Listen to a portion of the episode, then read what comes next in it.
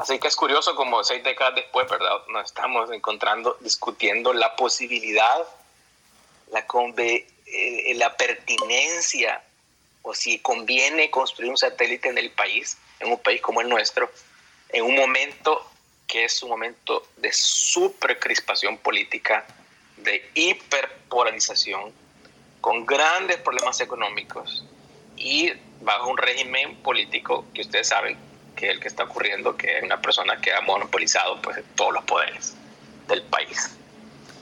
Dentro de, este, de estas circunstancias, pues ha salido eh, la construcción de la posible construcción de un satélite artificial eh, salvadoreño. Esto no es nuevo, esto tiene ratos, tiene, eh, bueno, por lo menos yo tengo eh, bueno, creo que si los que me conocen pues saben que he andado metido en esta cosa de, la, ciencia, de la divulgación de la ciencia, de la promoción de la ciencia, de, la investigación científica por un montón de años.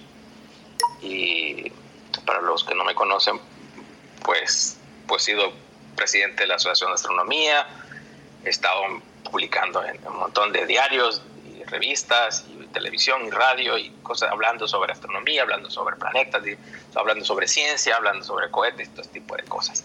Y soy metodólogo, o sea, tengo una maestría en investigación de la, de la de, investigación científica, maestría en metodología de la investigación científica y he sido profesor investigador por un montón de años. Así que mi, mi trabajo, mi, mi, o sea, mi profesión es diseñar investigación, o sea que yo puedo hacer investigaciones. Entonces, dentro de, la, dentro de las no soy ingeniero, obviamente, no soy ingeniero, pero puedo apoyar a los ingenieros en cómo se construye, se, organiza, se sistematiza, el método científico y cómo, si queremos hacer algo, si queremos hacer una investigación, pues yo puedo aportar ahí.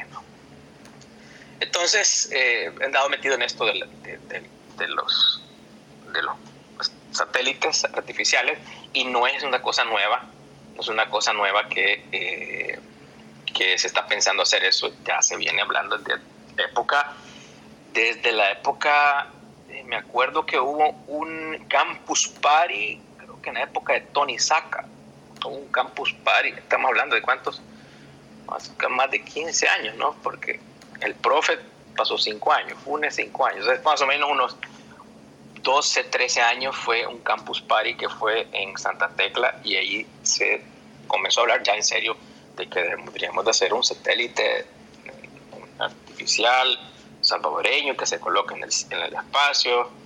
Había otras personas que tienen otras ideas.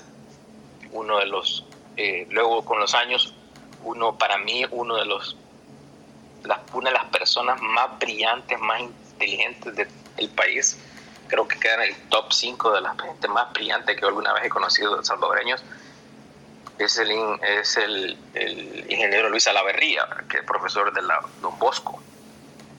Luis tiene un proyecto de cohete, ha estado trabajando en cohetería, fue miembro de Astro también, construimos un cohete.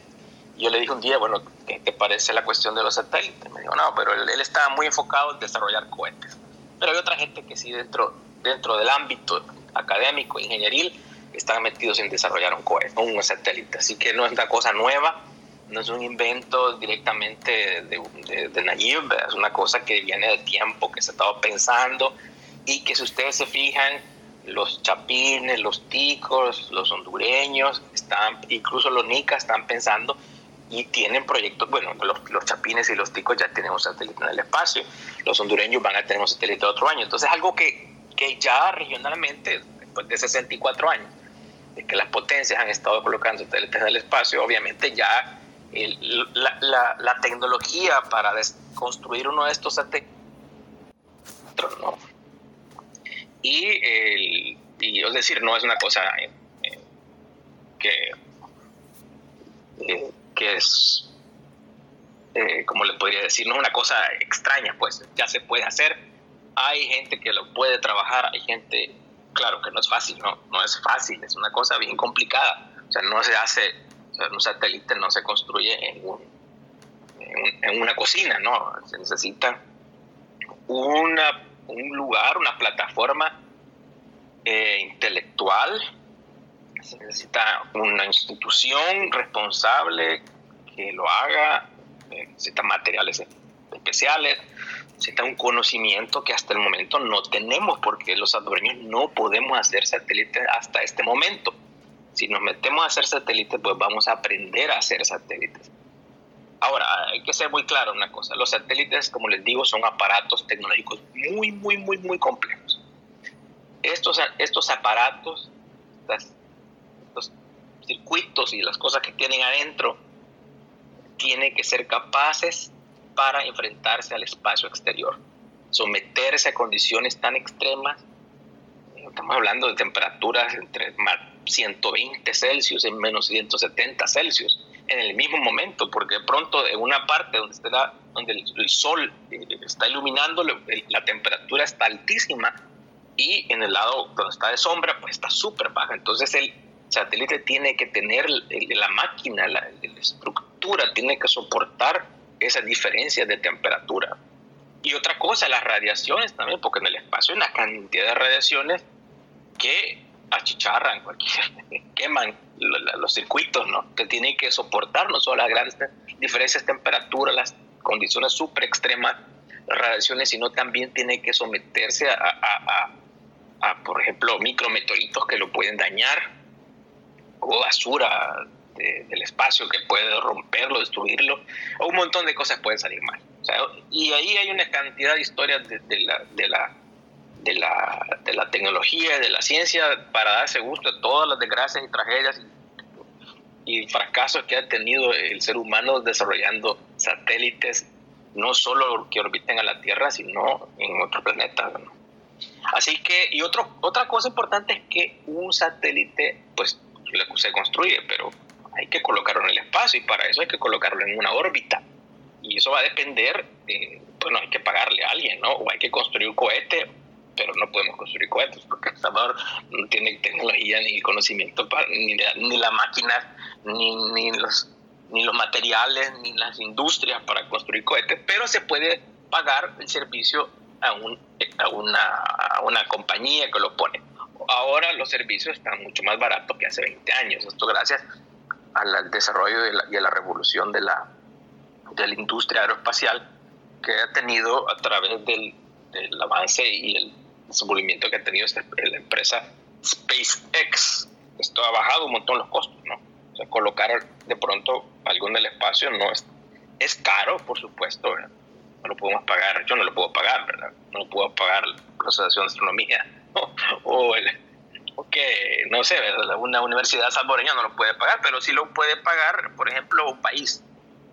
Eh, y eh, no estamos hablando tampoco de 100 millones de dólares, mucho menos ahora. Y además, de pronto, hay servicios de lanzamiento que son de gratis, ¿verdad? Que van como, ya que estamos mandando esto, también le dan chance para que en el, en el cohete eh, se coloquen otros o incluso vayan a la estación espacial y de ahí se lancen, como el caso del del Quetzal 1, del, satélite de los, de los guatemaltecos, de los chapines. Y otra cosa que hay que definir, bueno, es que dónde lo queremos enviar, si lo queremos mandar a la órbita baja terrestre, el famoso LEO, si lo queremos, eh, no sé, colocarlo en una órbita geosincrónica, es decir, que esté, que esté orbitando alrededor exactamente, porque pensámoslo así, si queremos un satélite que esté sobre El Salvador y que y, que aparentemente nunca se mueva, que esté sobre El Salvador, habría que colocarlo en una órbita geosincrónica. Es decir, que, la, que el periodo de,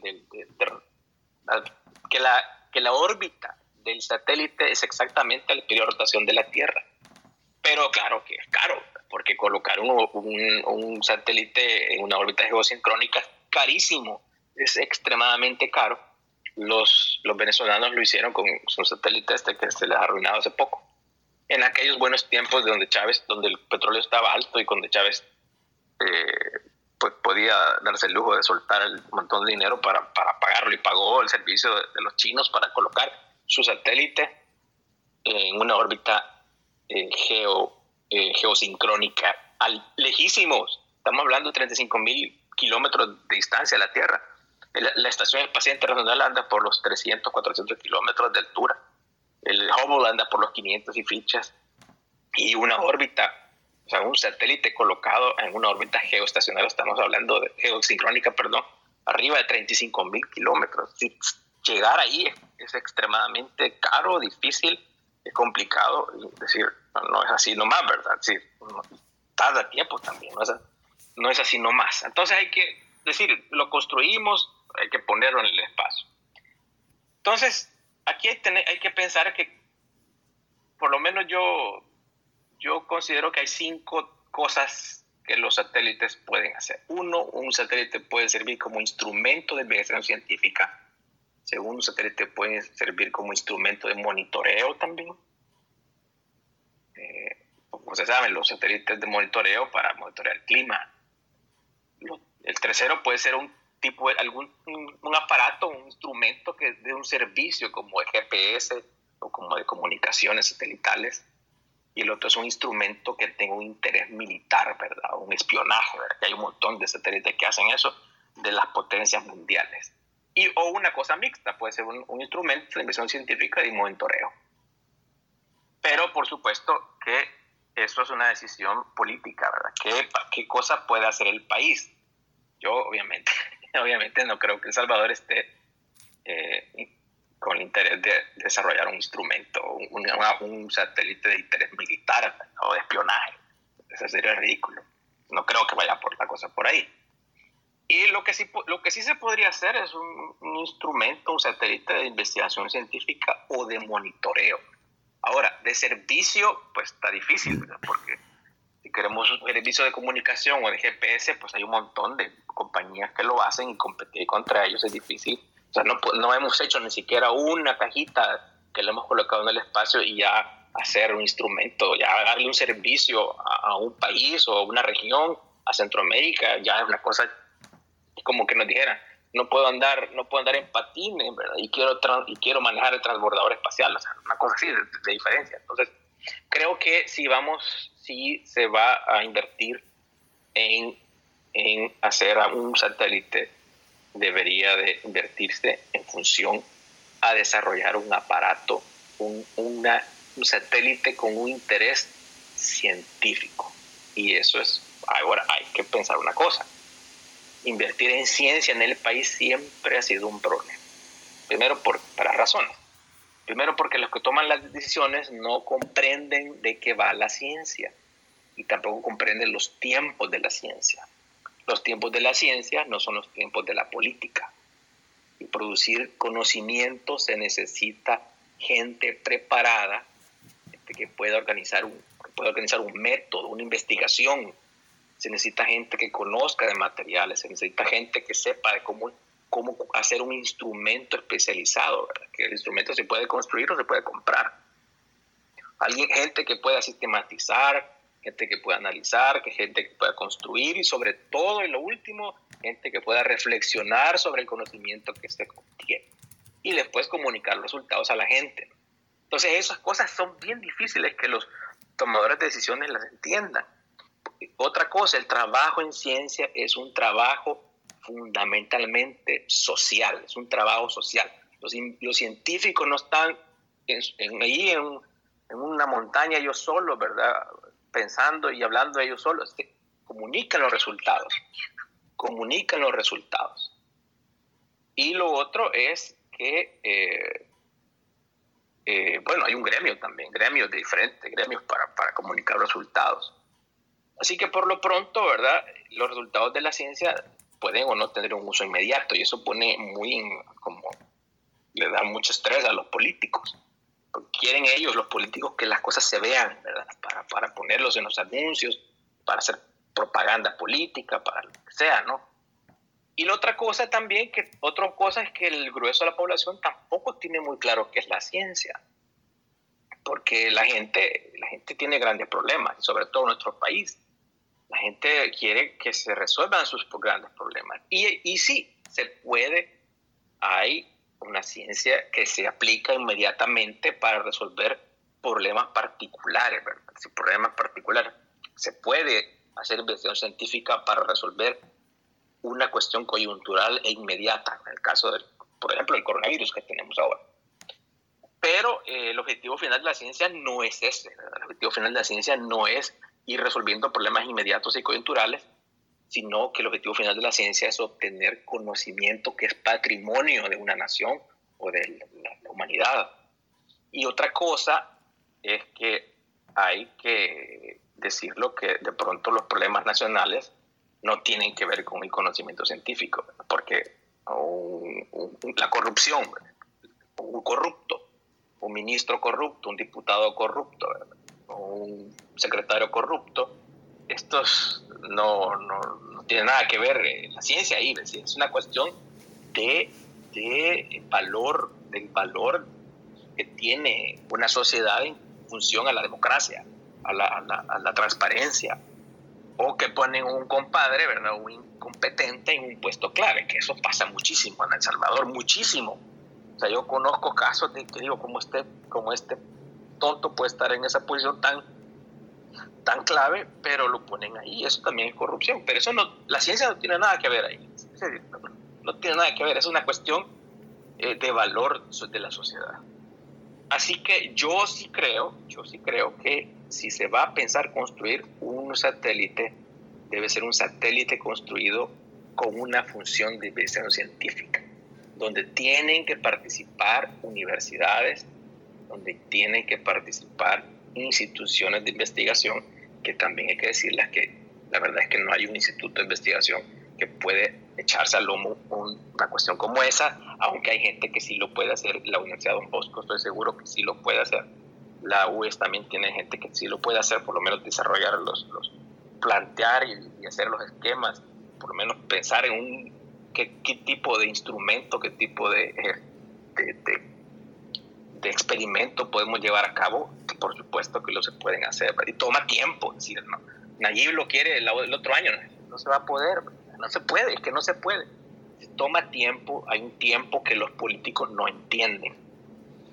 Por supuesto que les digo, y así, un satélite construido por, por ingenieros del Salvador no le va a ustedes resolver el problema de servicio del agua potable. Eso no, se lo va, no, le va a no le va a caer más agua en su casa por eso. Tampoco va a mejorar las carencias de las escuelas. Los pupitres siempre van a estar arruinados y va a haber goteras y los baños de, los, de las escuelas van a estar arruinados tampoco va a detener la siguiente caravana de migrantes cuando, cuando, se, cuando se vengan a Estados Unidos, ¿no? Es decir, eh, no va por ahí, no va por ahí. Es como que me preguntan ustedes, ¿de qué sirve el arte? ¿Para qué sirve el arte? El arte no me sirve para mejorar el servicio del agua, es lo mismo, ¿no? La ciencia, y en este caso, en este muy particular caso, el desarrollo de, un satélite no va a mejorar el servicio del agua potable, no va a reducir la corrupción política, no va a mejorar el, clima político, la polarización, el, ¿cómo se llama? El ataque y la persecución de, de los que, tienen, que están sufriendo los, periodistas o el asesinato de las mujeres. Eso, eso, esa es otra área que no, entran, que no, no va ahí. Entonces, ¿qué mejora esto? Bueno, ¿qué va a dar esto? ¿Qué, qué daría un satélite?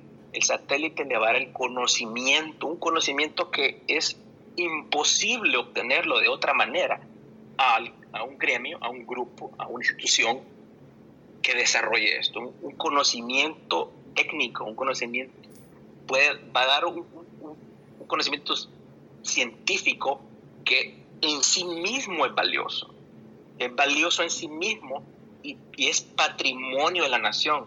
Es como que yo les digo, El Salvador es capaz de colocar un objeto en el planeta Marte. No, no se puede, no podemos. No hay tecnología, no tenemos el conocimiento para hacerlo. Pero le preguntamos a, a Estados Unidos, Estados Unidos o Rusia o China es capaz de colocar un objeto en, en Marte? Decir que sí, tienen el conocimiento para esto, tienen la tecnología para esto, tienen, incluso hay pequeños países también, ¿no? no tan grandes que están, están ya haciendo esto. Eh, son algo ricos, ¿no? Pero, pero por ahí le andan metiendo, es decir, cada quien va según sus circunstancias, ¿no? Entonces nosotros no podemos hacer eso. Estamos bien trabados, estamos sumamente mal. El Salvador está sumamente mal en el desarrollo científico. Una de las mediciones que se hacen hay, una, hay un, rank, un ranking de, de países a través del, de los journals que se publican. En el 2020, El Salvador está en el de solo Latinoamérica, que por cierto Latinoamérica es el, casi de los últimos de los últimos continentes, el último continente es África, el, siguiente es Latinoamérica. El Salvador está en el puesto 27 de las publicaciones del 2020 de inversión científica. Abajo de Haití, imagínense, abajo de Haití, abajo de Nicaragua, abajo de la, abajo de la Guyana francesa. Es decir, que estamos mal. O sea, que invertir en investigación, invertir que ingenieros puedan, puedan trabajar, puedan involucrarse en un proyecto que les va a dar una nueva visión, una nueva forma de ver, de resolver problemas, es algo que, que tiene un gran, gran valor, es beneficioso en ese sentido. Pero eh, lo que pasa es que no sabemos qué, están pensando hacer, ¿verdad? Yo averigüé por ahí que no es que van a hacer un, un satélite cubo, porque los satélites cubos son los que se podrían hacer y se pueden trabajar. Son caritos, es decir, andan por los 400 mil dólares, todo el proyecto. a los chapines les costó más o menos eso. Pero obviamente es, eh, es caro, pero se puede y es una inversión, no es un gasto. Pues los ingenieros que van a estar a cargo de eso, los, toda la gente involucrada que va a estar a cargo de eso, eh, es, es un conocimiento que en sí mismo es valioso. Ahora, si lo compran, si compran un satélite, entonces eso sí es carísimo, carísimo, carísimo, carísimo.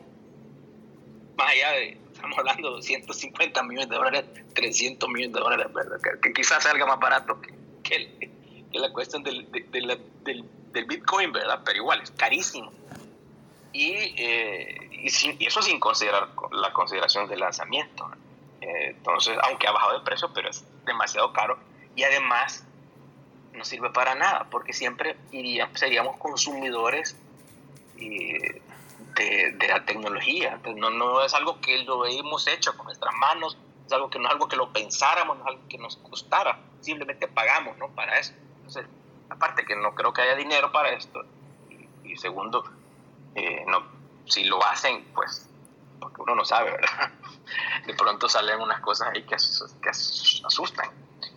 Eh, y lo otro, pues un satélite que dé algún servicio, comunicación, GPS, no creo que, estemos en las circunstancias para eso, fundamentalmente porque, bueno, ¿cómo lo vamos a poner a pelear con, con SpaceX? Con, Starlink, que va a un servicio de Internet. Nadie, ni siquiera Jeff Bezos, que anda detrás queriendo colocar una constelación de satélites, porque no es uno, son un montón de satélites que están en el espacio ni, ni nos, o sea, no podemos, no podemos competir con ellos. Un satélite solo para El Salvador sería colocarlo en una órbita muy lejana, carísimo, y habría que eh, desarrollarlo y no podemos hacerlo. O sea, no, no, no, no hemos desarrollado ni siquiera un pequeño CubeSat. Ahora imaginémonos un satélite que dé un servicio de Internet. O sea, es más allá de lo que, de lo que en este momento pudiéramos hacerlo. Ahora, si nos metemos a desarrollar toda una industria espacial, ¿verdad? comenzar desde de un CubeSat, tal vez en 25 años, 30, 40 años, pues, se podría hacer, pero no en este momento. es un proceso, todo esto son procesos. Y por supuesto, un satélite de interés militar y espionaje, pues sería una estupidez absoluta, una aberración, una tontería de, las, no sé, el tamaño del, del país y boa, ¿no? Entonces, no, no, ni siquiera creo que valdría la pena pensar en que el país debería desarrollar un, satélite militar o de espionaje, ¿no? Sería un chiste. Así que si se va a hacer algo, debería de hacerse un satélite que tenga un interés en desarrollar o llevar un instrumento científico o algún tipo de experimento, ya sea en radiaciones, ya sea en atmósfera, eh, no sé, de telecomunicaciones tal vez, de experimento, ¿verdad? O de monitoreo, si acaso también, puede ser una cosa mixta. Me, me, me, han dicho por ahí que no es un CubeSat, sino un poquito, una cosa un poquito más compleja, más grande que está pensando hacer. Yo no sé porque yo no soy parte del gobierno, así que yo no sé. Yo estoy hablando aquí de lo que se podría hacer. El Salvador necesitaría un satélite. Las razones, sí, las razones son sí se necesita un satélite siempre y cuando es un satélite que sea un instrumento de investigación científica, un instrumento de monitoreo y que fuera desarrollado por universidades, por instituciones, eh, instituciones científicas que de hecho probablemente habría que fundar un par por ahí, las universidades deberían de hacerlo. Ayer puse unos tweets de eso. para mí no es un derroche de dinero gastar dinero en inversión en tecnología o en, inversión en hacer nuestros, nuestros ingenieros más, eh, con más conocimiento. para, eso no es derroche de dinero, eso es inversión. O sea, el costo. Si ustedes están, si ustedes están pensando que eso cuesta dinero, el costo de la ignorancia es muchísimo mayor que el costo que, del costo que se paga por el conocimiento. Eh, vale más saber algo, es más valioso saber algo eh, eh, que, no saberlo. así que sí, El Salvador necesitaría un satélite siempre y cuando fuera un instrumento de investigación científica, de monitoreo, hecho, construido y elaborado de una manera ordenada, una manera sistemática, a través de, un, interés genuino en la ciencia, que es lo que puede pasar. Ahora bien, lo que, puede pasar, y algunos me han dicho, lo que pasa es que Nayib va a sacar un montón de anuncios. Por supuesto que lo va a hacer. De hecho, la, de hecho, la misma carrera espacial, la misma carrera espacial, Sputnik mismo, que se colocó en el espacio hace, ¿qué cuánto? 64 años, dijimos es en sí mismo propaganda de los soviéticos contra los gringos. Y los gringos también colocaron otros, incluso las misiones lunares eran propaganda política que, que, Estados Unidos estaba, eh, eh, trataba de, de presentar de que el sistema capitalista, el sistema económico era mucho más superior en desarrollo de tecnología, la democracia y todo eso que que, la versión soviética. iban con esa, con esa lucha, ¿no? Pero una lucha ideológica y una lucha de propaganda. En en medio se metió la ciencia y la tecnología, ¿verdad? Porque para poner un, tres hombres en la luna, que no pusieron tres, pusieron un montón más, fueron doce en la luna, ¿no? De hecho, de hecho bajaban dos, uno se quedaba orbitando. Un día, otro día vamos a hablar de, las misiones a la luna. Entonces, colocar ese montón de gente en la Luna no, no es una cosa que se va a hacer únicamente con propaganda. Habría que, había que desarrollar tecnología, cohetes, satélites, había que desarrollar comunicación, traje, todo eso. Y obviamente, pues eso al final terminó aterrizando, dando un fruto de, de creando el, el, el, eh, nuestro, nuestro mundo, nuestro mundo actual, moderno. Y el Internet también, aparece el Internet como como una cuestión de los, de los, de los militares, ¿no? Y, que está, Internet ahora es todo, ¿no? Así que eh, siempre y cuando, siempre y cuando eh, hay que, déjame que tengo unos mensajitos acá. Bueno, eh, sí, me dice que hay personas que quieren hablar, que quieren hacer preguntas. Bueno, eh, yo no sé cómo se hace para eso, creo que los coordinadores... ya lo, ya lo, ah, ya le di la palabra a los que la pidieron. Eh, está Eduardo por aquí que tenía un par de preguntas interesantes, así que mejor le habilité el micrófono para que las haga el mismo. Eduardo. Bueno.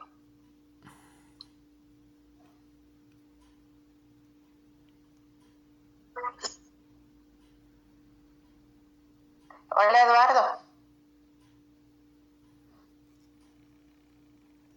No se le escucha. Eduardo, quites el mute. Mm, creo que tiene problemas de conexión porque se me acaba de caer aquí en, según estoy viendo. Aquí también se cayó. Bueno, Luis, no sé qué, qué pregunta tenía también. Luis.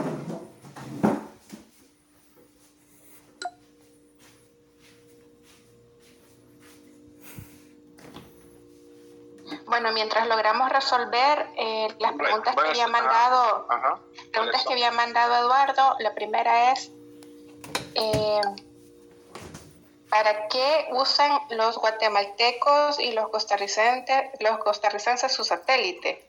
Esa es la primera. Y la segunda es si hay alguna posibilidad de que otro país desarrolle el satélite para El Salvador y que lo pongan en, en órbita en nombre de El Salvador, por ejemplo China. Esas son las dos preguntas. Bueno, la, la, segunda, pues sí, bueno, se puede hacer, Se, paga el servicio, se construye, pero no ganamos nada. ¿Qué gana el país pagándole a un, a un, a un país extra hacer un satélite para colocarlo en el espacio? No ganamos nada, simplemente compramos el servicio como es como que yo quiero ser escritor, ¿verdad? Y en lugar de, hacer escribir el libro, compro un libro. Esto le pago a alguien para que lo escriba. No estoy haciendo nada.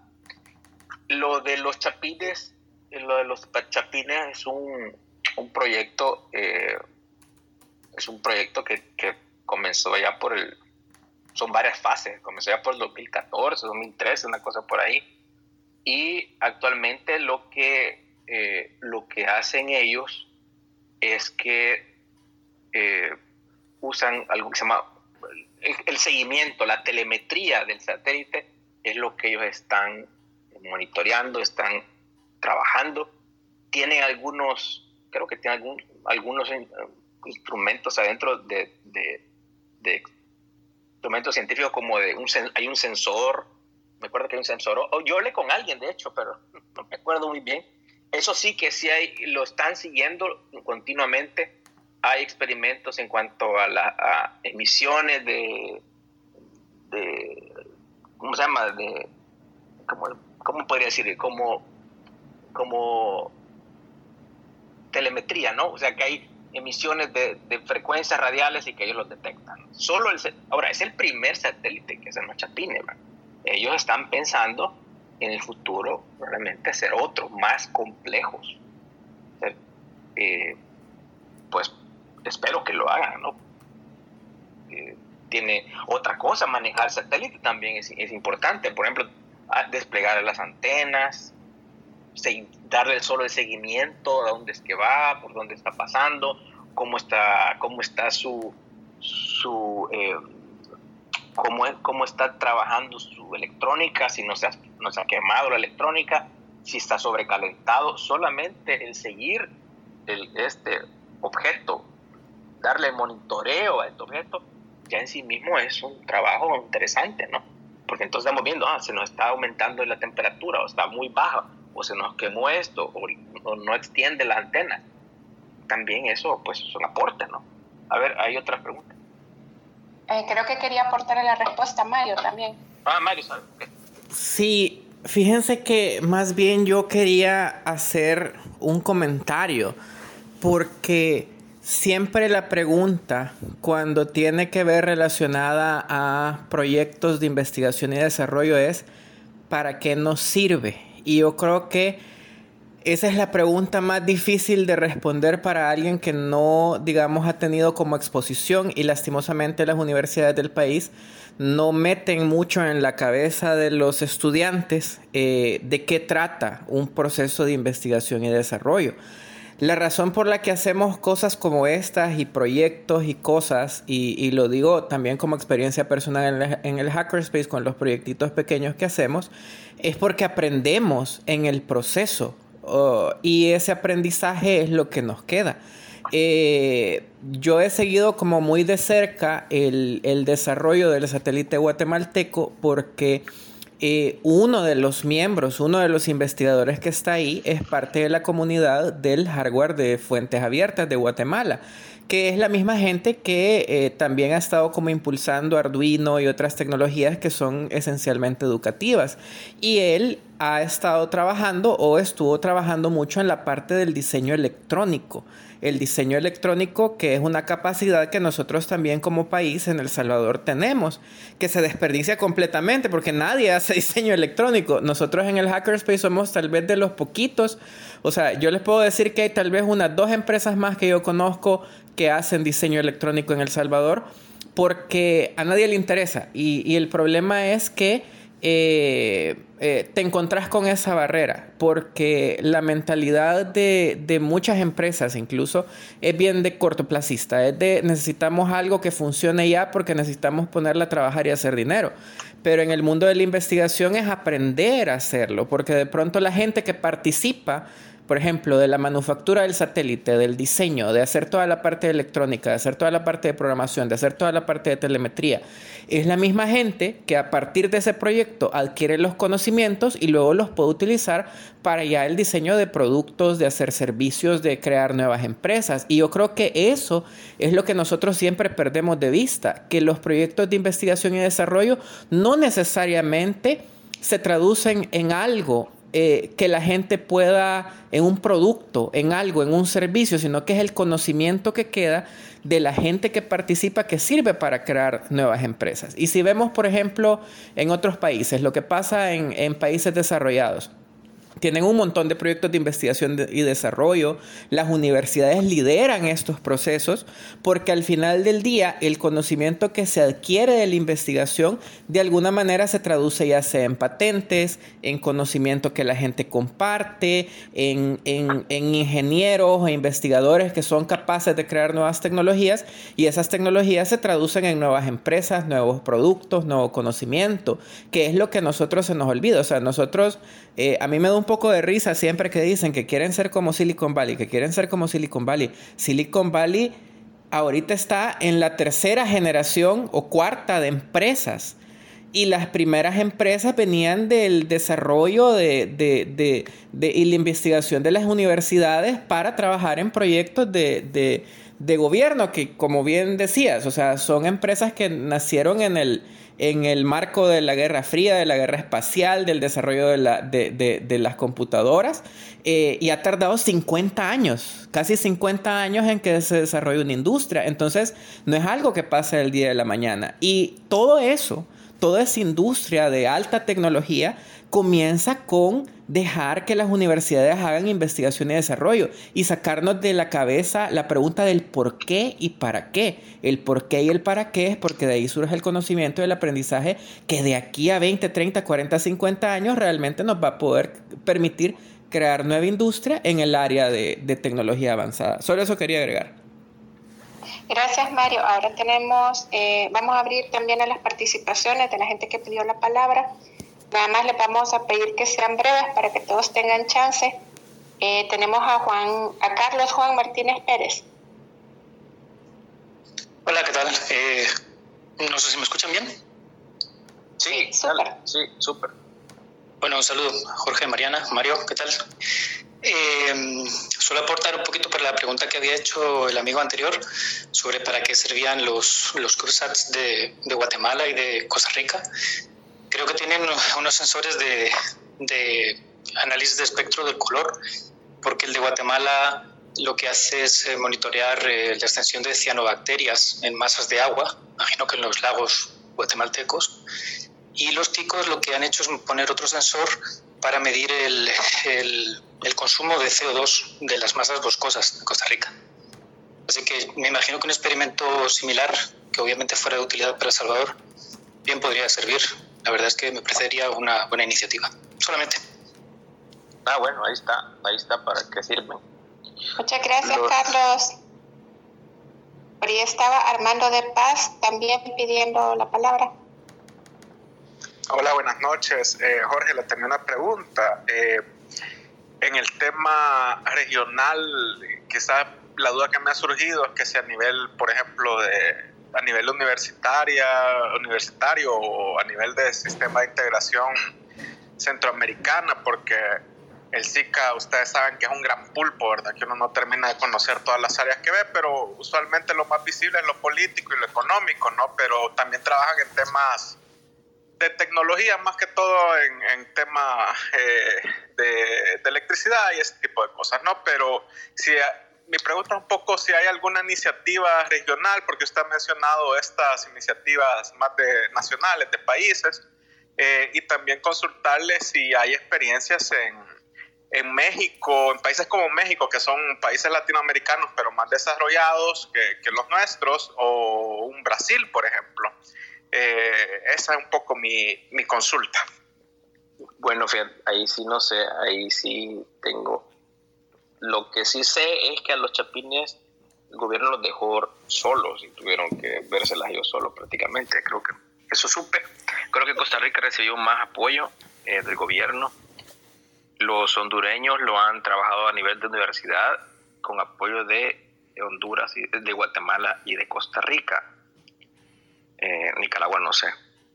Y El Salvador, pues está hasta hace poco que estamos hablando de esto, a nivel que el gobierno, pues dijo esto, ¿no? Que, estaba empezando a colocar un satélite, ¿verdad? Y, que hacía una convocatoria, primero que hacía una convocatoria a gente eh, con conocimiento en la materia para, pues, para ver qué se puede hacer, ¿no? Eso hasta donde yo sé, Entonces ahí apareció todo aquello de que mandaron satélite. Ahora habrá que ver si hay realmente apoyo gubernamental, a ver que hay que ver qué universidades, a quién se le da el proyecto, y si hay dinero para esto, cuánto dinero hay, de lo que se pretende hacer. El SICA, no sé la verdad, debe de haber, debe de haber, pero miren, hay un montón de lugares también que se puede conseguir dinero a nivel internacional. Eh, que hay fondos que se pueden obtener para desarrollar un satélite estocando puertas, pero del, del sí que no sé. Ahí sí no sé. No sé si alguien sabe por acá. Napoleón, vos sabes. Ahí anda Napoleón, ¿ve? Se sí, hola. habilitado el micrófono. Me perdí casi toda la discusión porque voy, despertándome a ver el space, pero pero aquí estoy escuchando lo que están hablando. No, desconozco si el SICA tiene fondos para financiar un, un satélite. Eh, no, te mentiría si digo que sí. Bueno, un misterio. tenemos también, tenemos también por ahí a Eric que había pedido la palabra. Hola, muy buenas noches, ¿qué tal? ¿Cómo están? Este, bueno, agradecer a Jorgito Colorado, ahí un amigo de infancia por ese tema tan importante que creo que puede ser de mucha ayuda y de mucho aporte científico para nuestro país. Eh, el inicio de tal vez una carrera científica para muchas personas que, que, están esperando una oportunidad y que bueno pues que se les puede dar la oportunidad. Ojalá que sea así y que no se vaya a politizar el tema porque ahí es donde las cosas se arruinan lamentablemente qué bien por la iniciativa del presidente. Eh, ojalá que sí tengan claro realmente para qué quieren utilizar el satélite, que sea para beneficio pues de investigación, como estaban diciendo hace un, hace un rato, y que se pueda financiar pues para que, para que todo sea un éxito, que no vaya a quedar solo en papeles y que no quede solo como ilusión o dormir en el sueño de lo justo, ¿verdad? Ojalá primeramente Dios pues que todo se, se bien y qué bien por nuestro país, porque creo que necesitamos ir avanzando en muchas cosas y una de ellas es lo tecnológico. Yo creo que ha llegado el momento de avanzar. Tenemos que apoyar esta situación. Lastimosamente a veces se politiza y porque no se le ocurrió al otro, sino que a este es mi proyecto y creo que si nadie se adueña del proyecto y lo hace en son y en aras del pueblo salvadoreño, creo que vamos a tener un, éxito con este proyecto.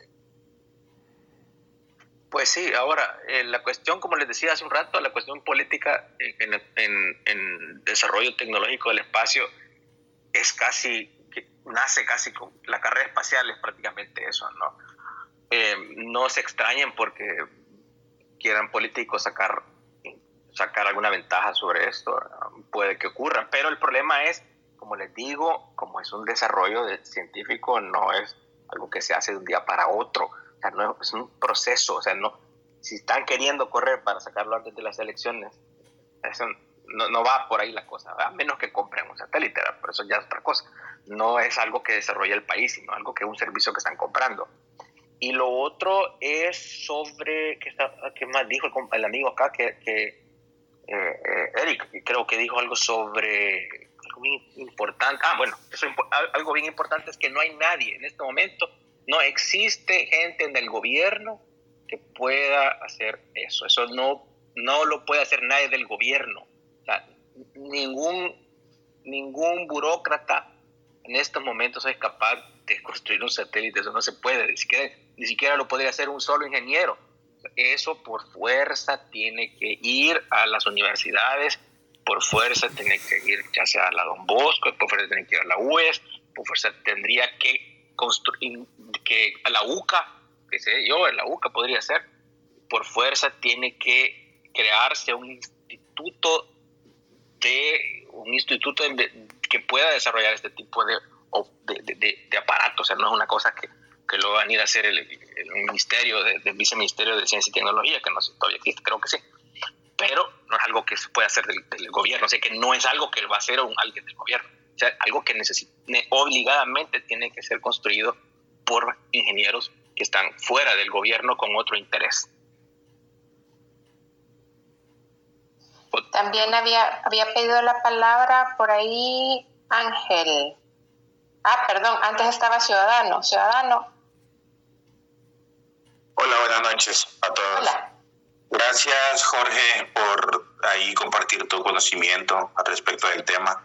Tú mencionabas el Campus Party que hubo aquí en El Salvador. Ese fue en el año 2008 exactamente. Yo tuve la oportunidad de estar ahí y fueron los colombianos los que compartieron su proyecto del CubeSat que ellos eh, pusieron en, bueno, mandaron a poner en órbita. ya desde ese año ya, lo tenían ahí. Más o menos, yo, yo creo, bueno, no es pregunta, más que todo es, una, eh, una opinión. Yo creería, bueno, tú dijiste que tenías un poquito de información ahí más al respecto.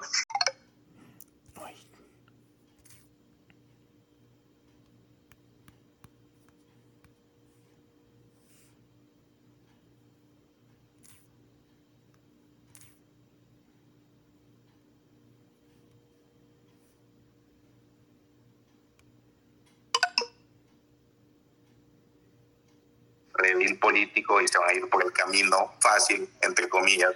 Obviamente sabemos que tampoco es fácil, pero pues eh, ya tenemos estándares y protocolos predeterminados. Básicamente hay distintas compañías que te pueden proveer todas las partes y tú solo ensamblarlo, hacer los test y customizarlo para tus eh, misiones. Y yo hubiera creído que ellos se iban a ir por el camino del QSAT, o sea, camino fácil, entre comillas, y luego pagar a una agencia para ponerlo en órbita y como con misiones bien básicas como telemetría o, cosas por el estilo. Pero no sé qué opinas vos, Jorge. Pues fíjate que lo mismo, o sea, si se compra un kit para hacerlo, eh, eh, creo que valdría más la pena que lo desarrollamos, tal como lo han desarrollado los chapines, los ticos, ¿verdad? Y como los hondureños también lo están haciendo. Y eh, ¿qué más dijiste que, fue interesante? Ah, bueno, eh, es, que, es que la realidad, como te dije, como estaba diciendo al principio, la realidad de la ciencia, la, realidad, de, los tiempos de la ciencia, los, procedimientos, los procesos de la ciencia no son los procesos de la política. Entonces, si van a querer correr para hacer esto, pues, pues van a fracasar.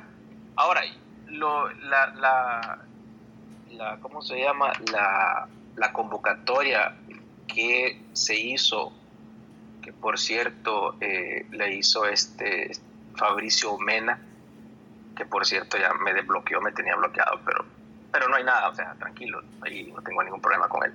De hecho, no lo conozco. Eh, él hizo una, creo que, él es creo que subsecretario de Innovación, me parece. Sí. Eh, él hizo una, una convocatoria para que la gente que tuviera conocimiento pues pudiera aportar algo creo que no, no siento que, que, vayan por el lado de que ellos lo quieren hacer por su lado, porque si, si lo quisieran hacer por su lado, compran el kit, le pagan a alguien que lo arme, pues no estarían haciendo convocatoria. Creo que va por otro, por otro, otro sentido. Eh, también El Salvador, estoy, estoy claro que estuvo, este fin de semana estuvo en, en una hackathon de la NASA, no, fue online, pero no tiene que ver con el satélite, pero también estuvo metido en eso El Salvador. Y tuvieron como más de 250 jóvenes estuvieron metidos en esto, eh, trabajando, haciendo algunos proyectos. Y también eso, eso es interesante, ¿no? Porque, porque los jóvenes y si los muchachos, los estudiantes, sí eh, le es un gran, le un gran avance y le ayuda un montón a, a desarrollarse académicamente, ¿no? A ver, otra pregunta. También ha pedido la palabra, por aquí le habilitamos el, el micrófono a Ángel. Eh, buenas noches, eh, gracias por el espacio y pues nada más mencionar de que eh, creo que El Salvador necesita pues desarrollar un poco más la parte tecnológica pero de manera local, ¿verdad? Porque es cierto como mencionaron algunos de que en, eh, se puede comprar los kits y armarlos con, eh, con especificaciones que nosotros querríamos, como telemetría, sensores, como tipo cámaras de temperatura, etcétera. Pero el problema es que al hacer esto no se está quedando nada de conocimiento en El Salvador, no se estaría quedando nada, ¿verdad? Sino, sino que estaríamos comprando un kit que probablemente fue ensamblado en Alemania y pues nada más nosotros aquí estaríamos armándolo, ¿verdad? La idea sería que las universidades eh, empezaran a, dar carreras relacionadas con eso, ¿verdad?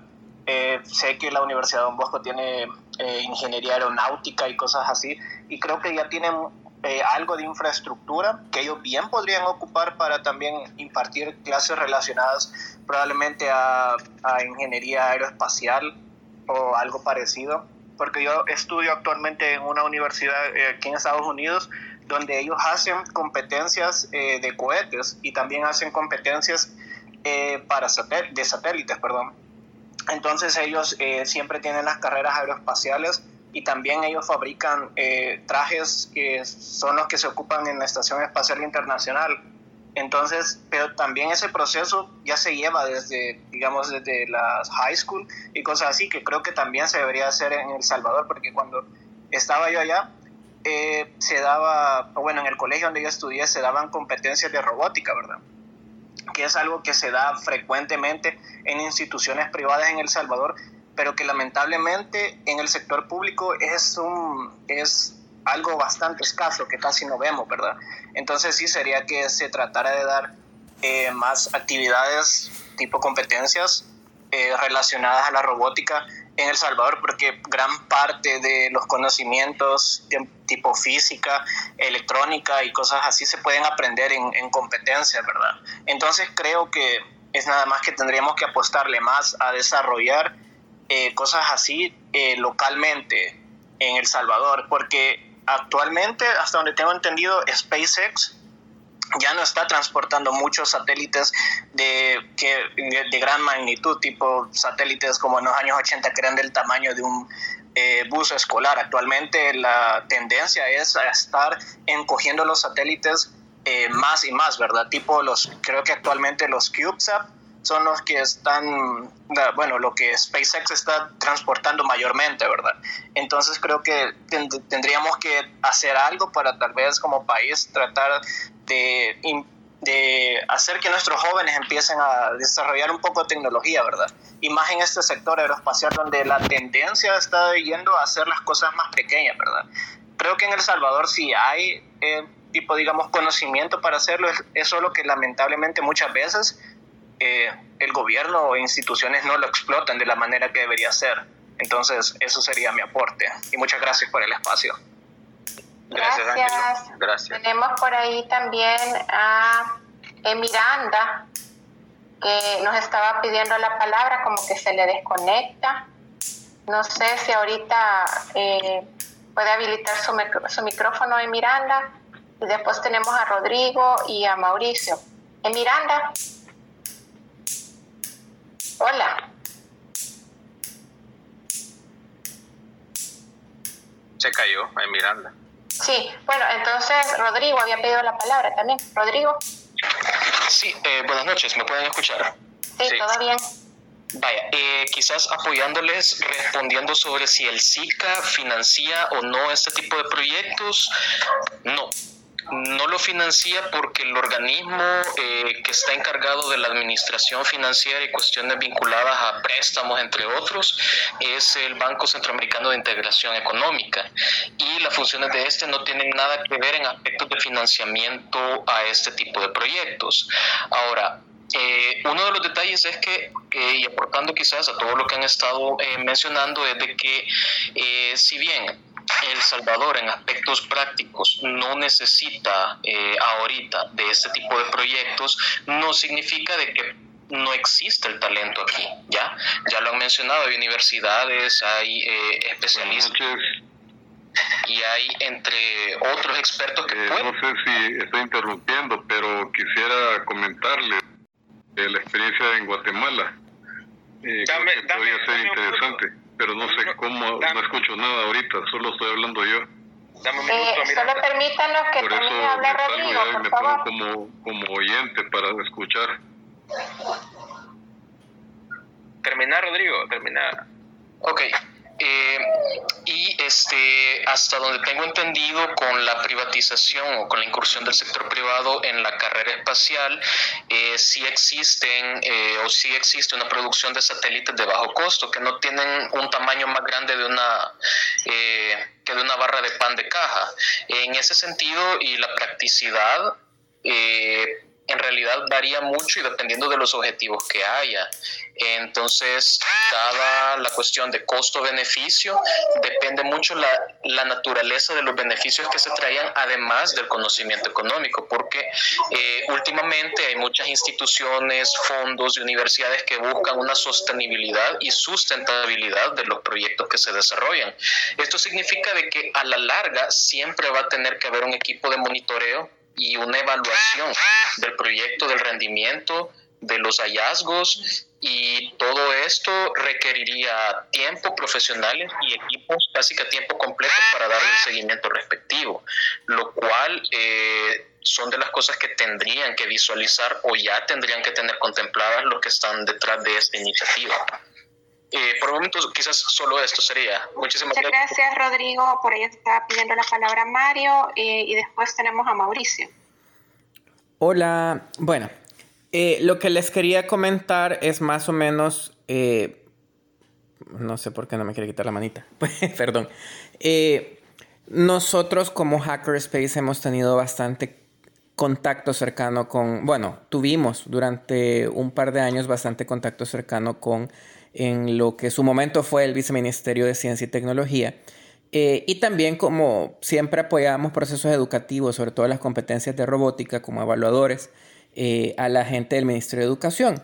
Porque nosotros desde el 2013 hemos venido impulsando el, Open Source Hardware, que es eh, esencialmente equipos de, de, electrónica, pero de fuente abierta, así como el Open Source Software eh, nosotros hemos venido impulsando desde esa fecha, o sea, ya desde hace un par de añitos, de que se implemente esas tecnologías en, eh, en el sector público. ¿Por qué? Porque el ser abierto, al ser documentado, al estar la documentación disponible, permite la replicabilidad y sobre todo nos permite el tema de generar menos dependencia, porque la otra opción es un equipo de robótica cerrado de una compañía grande que ya todos han de conocer, que sí es muy bonito, es muy, es muy, es muy fácil de utilizar, pero es casi que un, juguete, ¿verdad? No da mucha, eh, digamos, apertura para hacer investigación como para que también se pueda modificar, se puedan adaptar y, y se sienten las bases que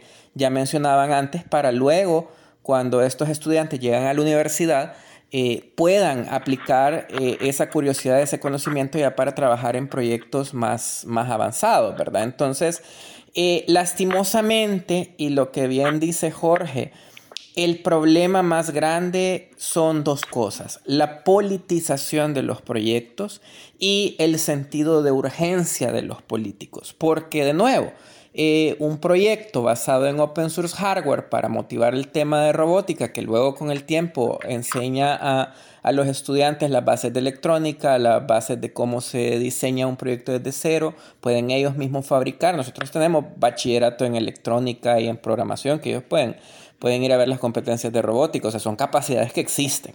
A mí no me pueden decir que esas capacidades no existen, pero nosotros lo hemos visto con nuestros ojos desde hace ya más de 5 o 6 años. Entonces, eh, el punto es que los políticos quieren resultados rápidos y, y como bien dice Jorge, es algo que toma mucho tiempo de desarrollarse, es algo que se va cultivando y es algo que se va promoviendo a distintos niveles.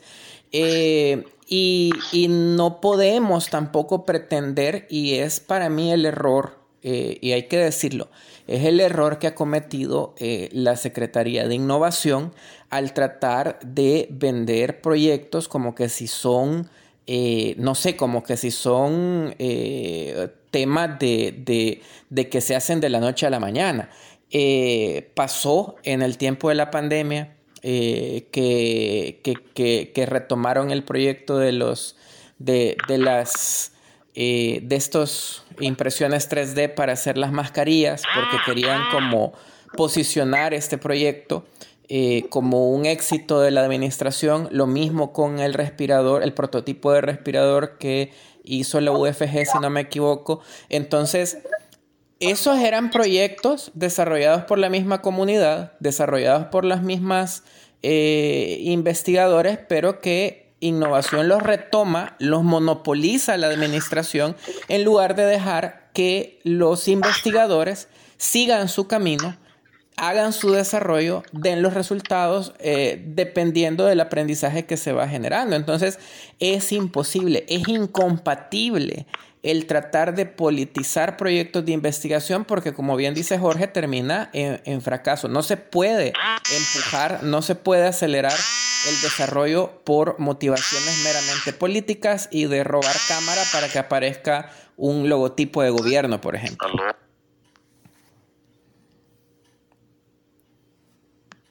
Ok, ok. ¿Quién sigue? ¿Luis? Eh, no, Mauricio. Mauricio, ok. Hola, eh, muchas gracias Mariana, eh, muchas gracias Jorge por habilitar el espacio. Yo solo quería eh, dar un pequeño aporte a algo que comentaba Ángelo hace poco, que es de que lo ideal, comentaba un poco, era de que nosotros desarrolláramos los diferentes componentes y todo. Y claro, eso es, pero así como bien comenta Mario, todo toma tiempo y yo creo de que estamos a las puertas de una nueva periodo espacial, ¿verdad? así es globalmente y pues creería yo que el mayor valor que puede tener este proyecto, lejos de ser científico, sería más un tema social, de motivación de, y de puesta en poder notar la capacidad que se, que se para hacerlo. Eh, porque solo un proyecto como CubeSat, como lo estaba explicando Jorge hace poco, que se hizo en Costa Rica, pues le dio, eh, dio un poquito más de renombre a las universidades. De hecho, el año pasado hubo un montón de charlas con respecto a eso y que motivaba, eh, yo me uní a varias charlas y eran cientos de personas, de hecho creo que llegaron hasta miles de personas motivadas por todo ese tema, porque fuera de paja el espacio es algo que a uno siempre le llama la atención. entonces, la para mi punto de vista, la necesidad más que todo va, diría, un tema social, porque eh, vivimos mucho una fuga de cerebro, ¿verdad? Que puede que proyectos así den una pequeña motivación para aportar el talento más para acá. Eh, eso es mi aporte. Muchas gracias, Mauricio. Ahora sí va Luis. Hola, buenas noches, se les saluda. Este, bueno, yo primero el tema que están hablando, eh, yo opino que la verdad como... Sí, loco. Hola, ¿se escucha, no? Sí, se escucha, Luis, hola. Ok, este, como país creo que tenemos talento y se nota cuando alguien, aunque no haya sacado un bachillerato, se va a Estados Unidos y empieza a trabajar en una maquila de cualquier cosa, o sea, de tecnología, o sea, de cualquier cosa.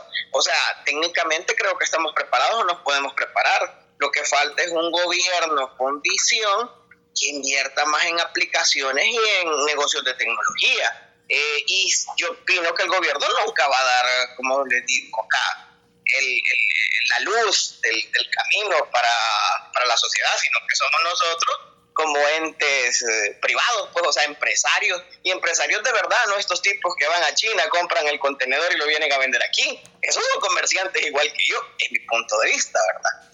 Entonces, ah, con, otra cosa, con políticas así de educación, como estaba diciendo el amigo que estaba distraído, pero estaba escuchando, de, de que, que cinco, aquí cada cinco años se cambia, o sea, el proceso educativo, y los bichos se van perdiendo. ¿Y qué le toca a uno? Yo tengo un niño de 13, le toca mandarlo al lugar, por ejemplo, en matemáticas, a mí me toca reforzarlo con un primito que es arquitecto para que me le ayude, porque en matemáticas tenemos una deficiencia, y lo digo en mi caso y lo mando allá porque yo, mi papá, pues, o sea, hasta yo me quedo, bueno, ¿y aquí qué onda?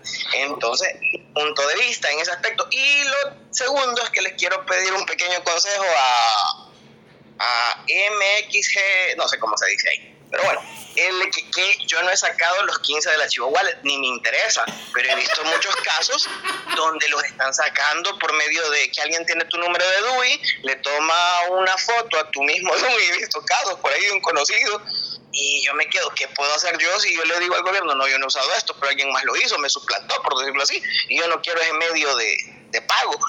Y pues esas son las dos cositas ahí. Los escucho. Gracias, Luis. Eh, había pedido la palabra Napo y no sé si Mario le quiere contestar. Rapidito, Mario. Eh, lo voy a conectar, lo voy a contestar en un tweet para no desviar el tema del space. Ahí me van a disculpar que no le conteste para no quitarles tiempo. Gracias, Mario. Iría, iría Napo ahorita, luego William y después Willy. ¿me escuchan? Sí, dale. primero, primero que todo, disculpas que no me metí eh, desde el inicio del Space, entonces no sé si ya abordaron el tema de eh, cuál es la misión del satélite que pretende desarrollar el gobierno, porque toda, todo proyecto de esta naturaleza comienza con propósito y un objetivo. ¿Cuál es la misión que se desea cumplir? o se desea llevar a cabo con este proyecto. Y esa misión parte de alguna necesidad que tenga la sociedad o el país. Pero por la forma en que, se ha hecho la convocatoria, a mí me da la impresión es que lancemos un satélite, no importa, pero lancemos un satélite, nada más.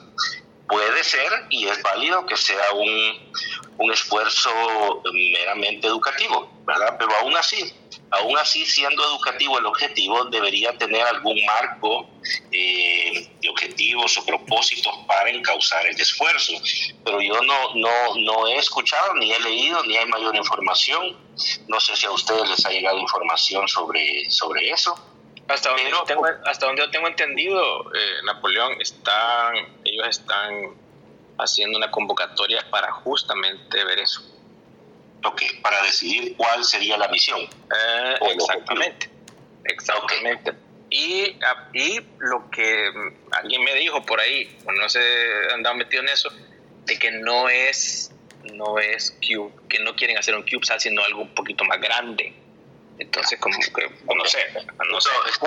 Puede ser, puede ser paja, puede ser de verdad, Sí, yo, si es algo más grande que un CubeSat o un NanoSat, yo lo veo bastante bastante intrépido hacerlo así. Y conociendo la forma de trabajar este gobierno, seguramente lo van a querer hacer antes de que termine el periodo presidencial o antes de las elecciones o algo así. Y a me parecería que algo más allá de un CubeSat o un NanoSat sería algo demasiado ambicioso eh, difícilmente difícil, difícilmente asequible bien hecho a menos que lo compren eh, medio hecho, completamente hecho, yo diría que no, no se puede, ¿verdad? Em, y por, como les digo, por la forma de la convocatoria, a mí me, no sé, no me daba, no me daba la impresión de que esto, de que esto haya sido bien, bien planificado, pero como les digo, no, no tengo mayor información y ellos no han publicado más información tampoco. Y además creo que fíjate que no le da tiempo, no creo que no da tiempo para el 2020, para las, eh, el año electoral. Porque no solo, y aunque lo tuviéramos ahorita, el, ya el satélite hecho y construido y todo, no hay tiempo porque ya la cola para los lanzamientos de, ya está topado. Pues, es una cosa que va a estar mañana, no es como agarrar un avión de TACA, pero de Avianca y irse al Salvador, no es lo mismo, ¿no? Otra cosa que habían anunciado, y esto lo anunció, eh, no sé si el año pasado, creo yo, o a principios de este año, Mónica Tar, que estaban hablando con una empresa que iba a fabricar los satélites en El Salvador, eh, incluso era una empresa que construía cohetes, eh, que el lanzamiento iba a ser desde El Salvador. Otra cosa que a mí me parecía completamente no realista, que entiendo yo por la forma en que ella escribió ese anuncio, que la empresa iba a fabricar eh, en El Salvador los satélites y los iba a lanzar desde El Salvador. También, también me pareció un poco realista. Entonces, así como veo las cosas, y ahora que me dices que no va a ser un CubeSat, sino que va a ser algo más grande, yo lo veo completamente como, como más, más un anuncio para crear show por el momento, como un esfuerzo serio en pro de la educación o, del beneficio a la sociedad. Pero puede ser también, Napoleón, de que cuando, cuando se reúna y vea en la realidad de la, la realidad es, es que primero tendríamos que comenzar con un CubeSat, probablemente se defina por un CubeSat. Lo de la, lo de la, la, de la compañía esta es una compañía italiana, yo la, yo la averigué. Ajá, y ellos, es un muchacho, por cierto, que lo que tiene es un dummy de un cohete. Ajá, o sea, es más la página web que otra cosa. Ajá, y se ve bien falso, o sea, es súper fake. Miren, eh, yo quería agregar a lo que dicen, porque creo que es algo que se está eh, como que comentando. Y yo creo que hay que también tener cuidado en no caer en la trampa que ya cayó la administración anterior, y hay que decirlo, eh, por ejemplo, con las computadoras, que al final lo que había era una ensambladora de una computadora y lo vendían como, ah, estamos fabricando computadoras acá. No, se están ensamblando.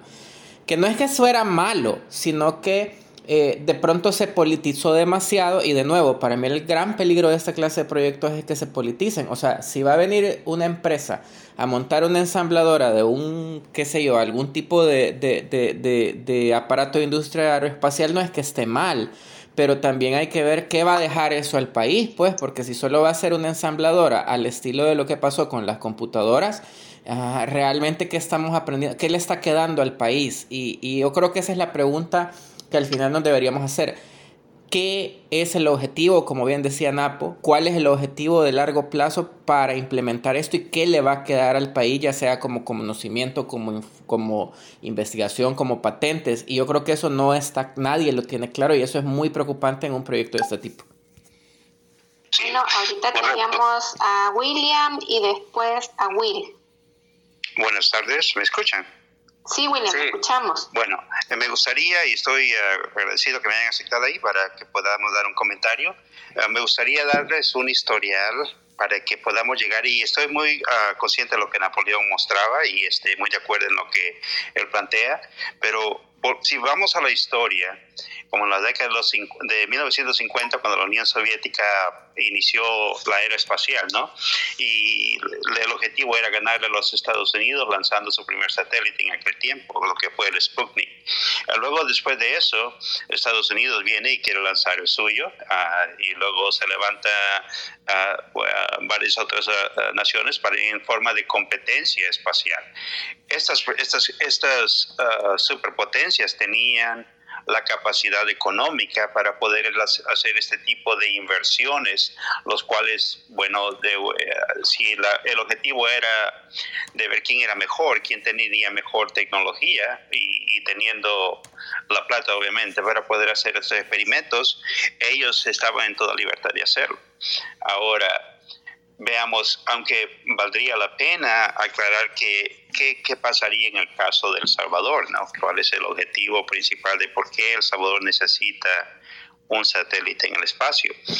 Y valdría la pena aclarar que y esto es basado en un estudio que un artículo que estaba recientemente leyendo, basado por el British Broadcasting Corporation, de, que lo presentó en el Internet, y decía de que uh, solo hay 2.666 de estos satélites que están activos y que el resto han dejado de funcionar, pasando a ser preocupadamente, preocupadamente basura espacial.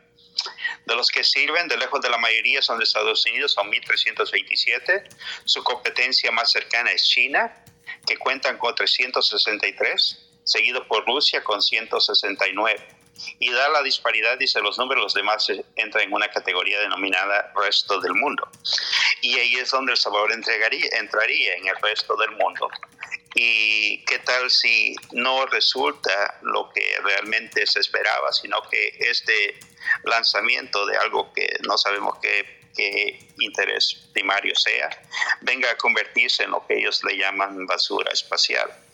Entonces, ah, sería bueno que, el gobierno de El Salvador sea un poco más transparente en cuanto a los objetivos que piensan lograr y por qué hay necesidad de invertir capital. Ahora, si la idea es atraer compañías inversionistas a esto ah, y quieran venir, si una compañía está dispuesta a poner plata en, el respecto, yo creo que ellos buscarían la tecnología más avanzada, buscarían a un Elon Musk, alguien que ya, ya ha tenido la práctica para poder hacer inversiones de esto.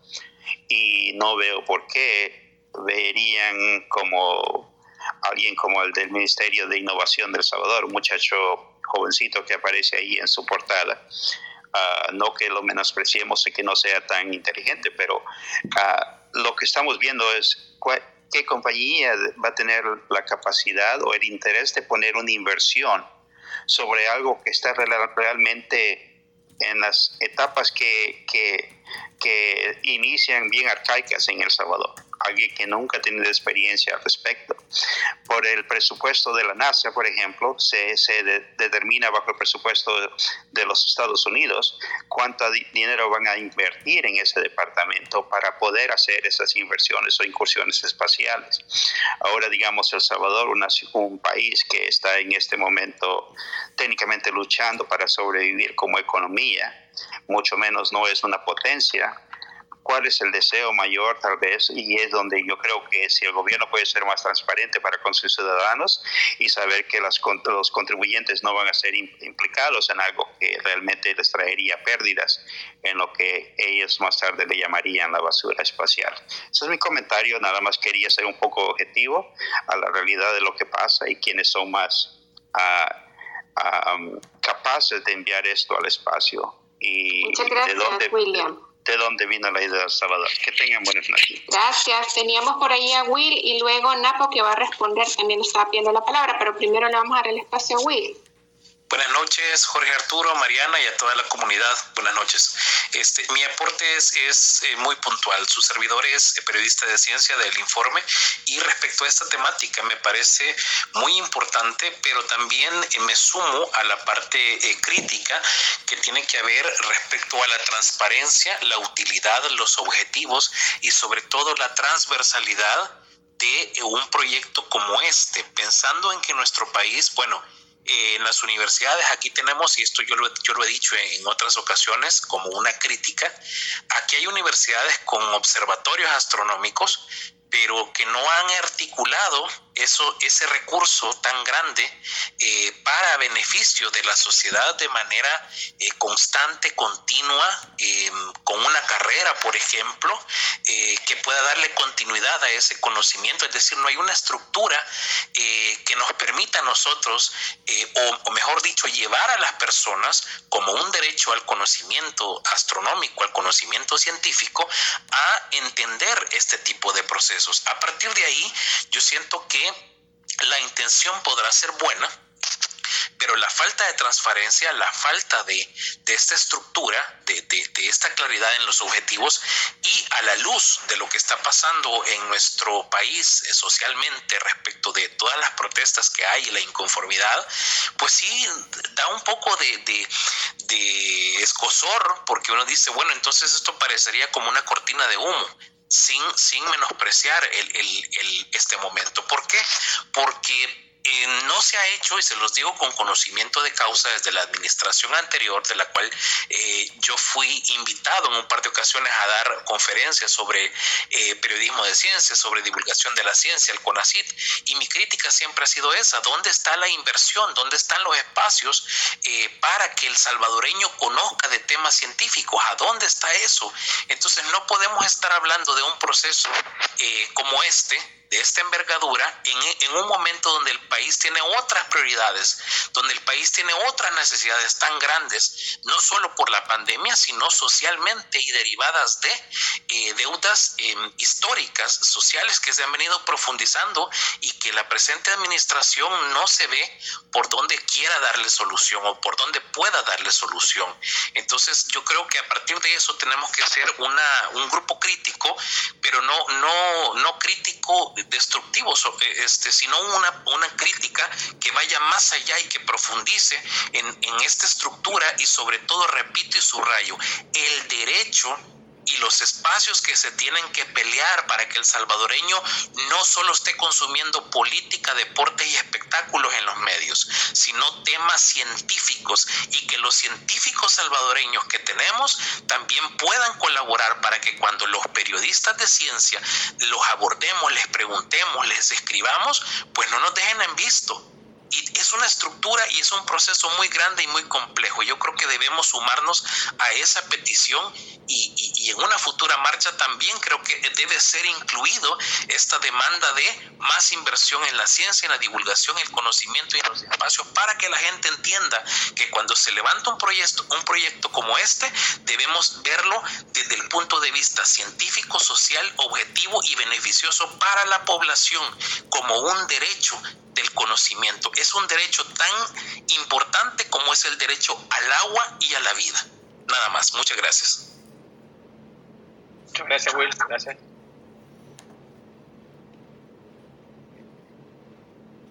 ¿Quién sigue, Mariana?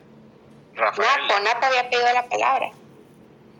Sí, eh, sí me escuchan, ¿verdad? Sí. Eh, solo quería comentar sobre lo que decía William, dos cosas. Una es eh, sobre la basura espacial. Efectivamente, eso es un problema y es un, y es un gran problema de que el espacio se está contaminando de tantas cosas que lanzamos, básicamente.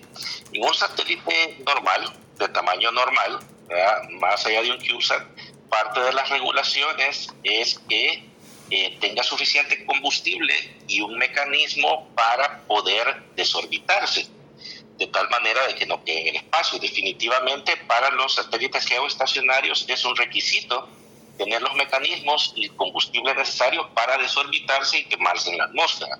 Ahora, un CubeSat o un NanoSat no tienen ese mecanismo precisamente porque son demasiado pequeños y no, no, no tienen ni siquiera, algunos no tienen ni siquiera un sistema de propulsión.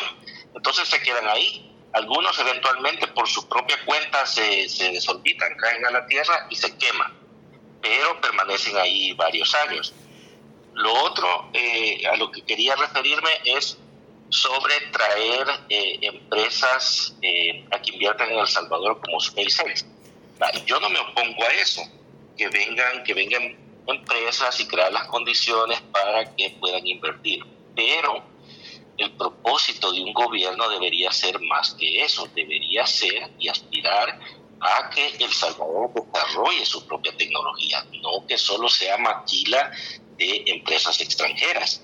Y para eso se necesita un plan a largo plazo, para desarrollar una industria como la aeroespacial, que a mí me parece un catalizador bastante poderoso de innovación, pero se necesita un plan a largo plazo e ir por pasos. No puedes saltarte un paso e ir de repente a hacer eh, satélites climatológicos sin antes haber pasado por eh, desarrollar, por ejemplo, drones, desarrollar sistemas de telecomunicaciones, desarrollar sistemas de monitoreo eh, y todo el bagaje científico que va acompañado de eso.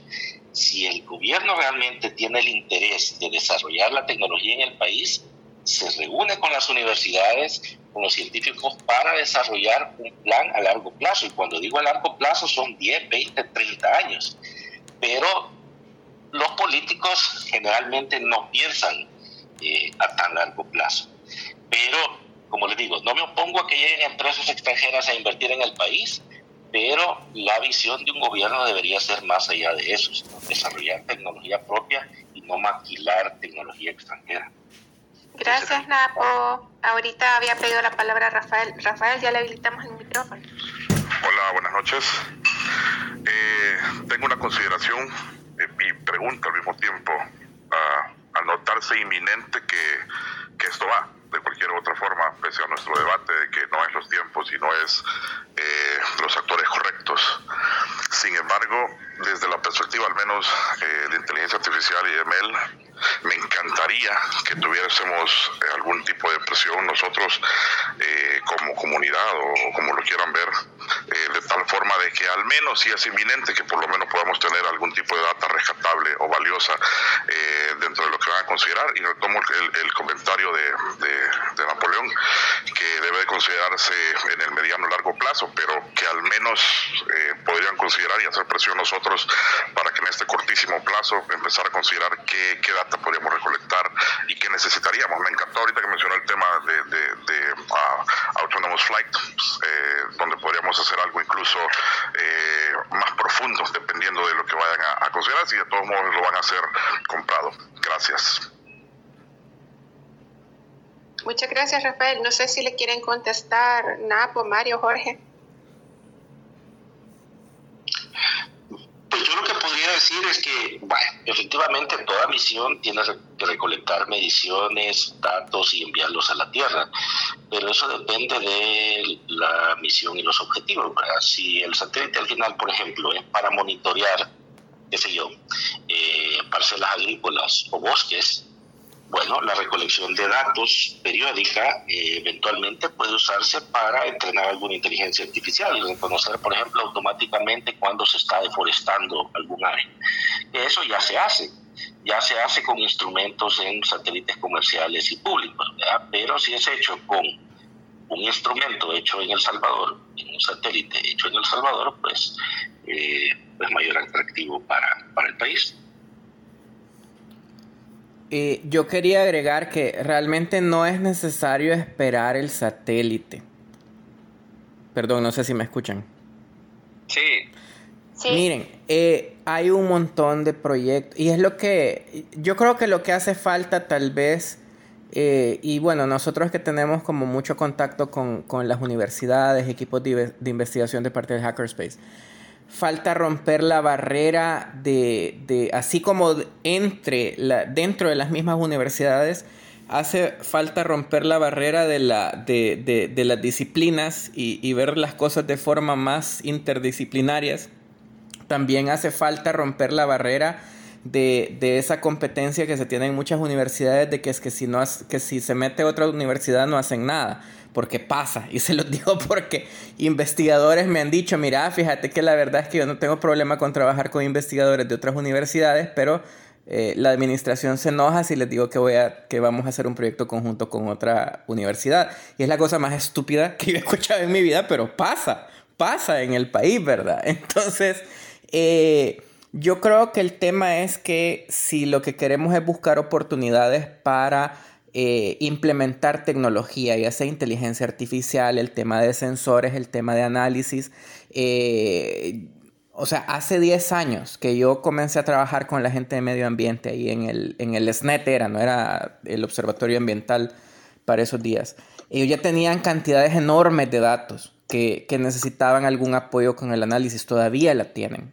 Temas para procesar imágenes de satélite. Eh, hay un montón de necesidades de sensores para el tema de agricultura inteligente, para el tema de automatización. Hay un montón de necesidades donde yo no dudo que hay muchas oportunidades para el tema de desarrollo de soluciones, de sensores, de análisis de datos y todo eso se puede hacer sin necesidad de subir un satélite. Y no estoy diciendo con esto que, sea mala idea, lo que estoy diciendo es que ahí está la oportunidad, pero también eh, sin un plan a largo plazo. O sea, y yo lo que tal vez diría es, bueno, eh, es un hecho de que los, los, gobiernos, las administraciones se mueven más por un tema eh, político, por dar eh, el tema por, buscar algún, algo que puedan vender a, su electorado o a la población, como un paquetito bonito que puedan mostrar.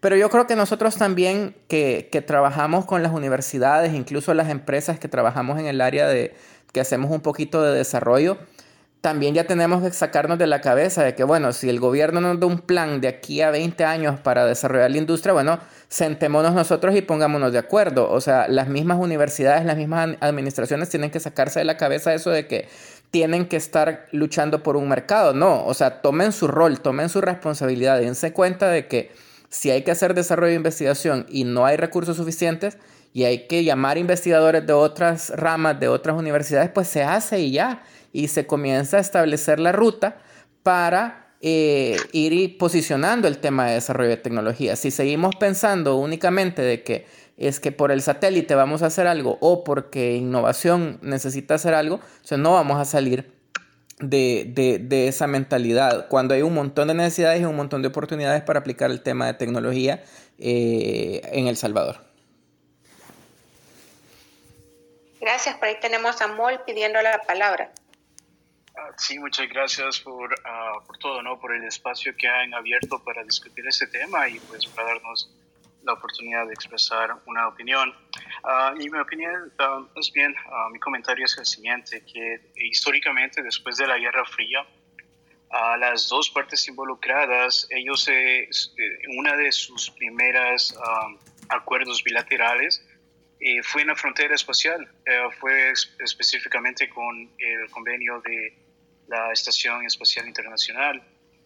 Eh, y con, en aras de todos los temas que se han tocado el día de hoy, en especial de la ganancia que va a tener el país con respecto a los datos científicos que se pueden obtener de este proyecto, ah, les hago la pregunta a Jorge y a Napo, ¿ustedes estarían dispuestos a sumarse a este esfuerzo?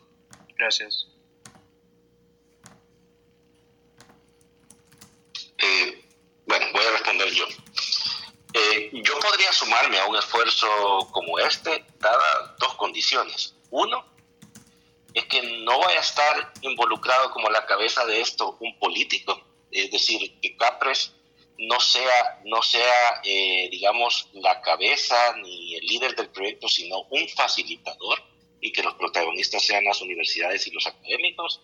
Y dos, que el proyecto se maneje con absoluta transparencia, es decir, que todos los gastos, todas las inversiones, todos los, eh, digamos, todos los involucrados y todos los tratos estén completamente, sean completamente públicos y transparentes.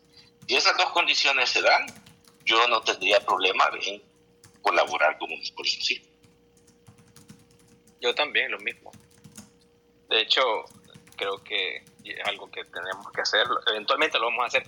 Si no es con una el siguiente gobierno o el siguiente gobierno, el siguiente gobierno, lo, a, en algún momento vamos a desarrollar un satélite, porque ese es lo que va a pasar, ¿no? Es como cuando en 1960 en muchos países comenzaban a poner las televisiones, las antenas para, para poner televisión. Va a pasar, eventualmente va a suceder, pero como bien se dice, la cuestión es que eh, no evitar el juego político, ¿verdad? De que, ah, esto lo hicimos nosotros y que no sé qué, lo otro es la cuestión de, de transparencia porque no hay dinero, ¿verdad? Y, eh, por supuesto, por supuesto que sí, cómo no, por supuesto que me gustaría eh, apoyar, pues claro que sí. De hecho, de hecho este espacio es para eso, pues, ¿no? Para, para un poco comunicar y hablar sobre esto, porque sí es, importante y es necesario, sí es necesario y importante siempre y cuando sea de, como internacional para para crear conocimiento patrimonial para el país, ¿no? Y para el beneficio de nuestros ingenieros, nuestras universidades, nuestros institutos de investigación. Gracias, Jorge. Por ahí tenemos a Oscar, que también había pedido la palabra. Oscar.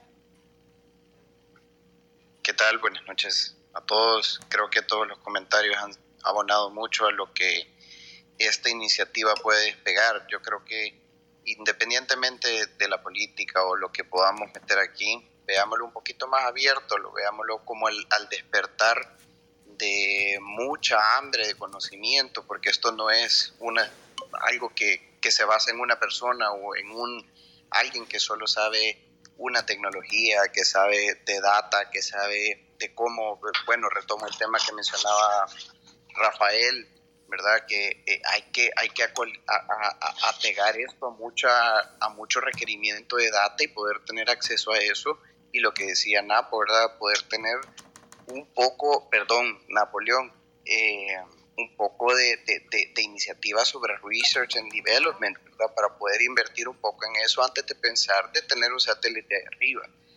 Pero lo más importante, antes de pensar en ese satélite, es, miren toda la discusión que se ha generado después de esto. Eh, simple y sencillamente, detrás de esto creo que vemos muchas cabezas que nos interesa no solo esta tecnología, pero que terminan en más allá que en un satélite.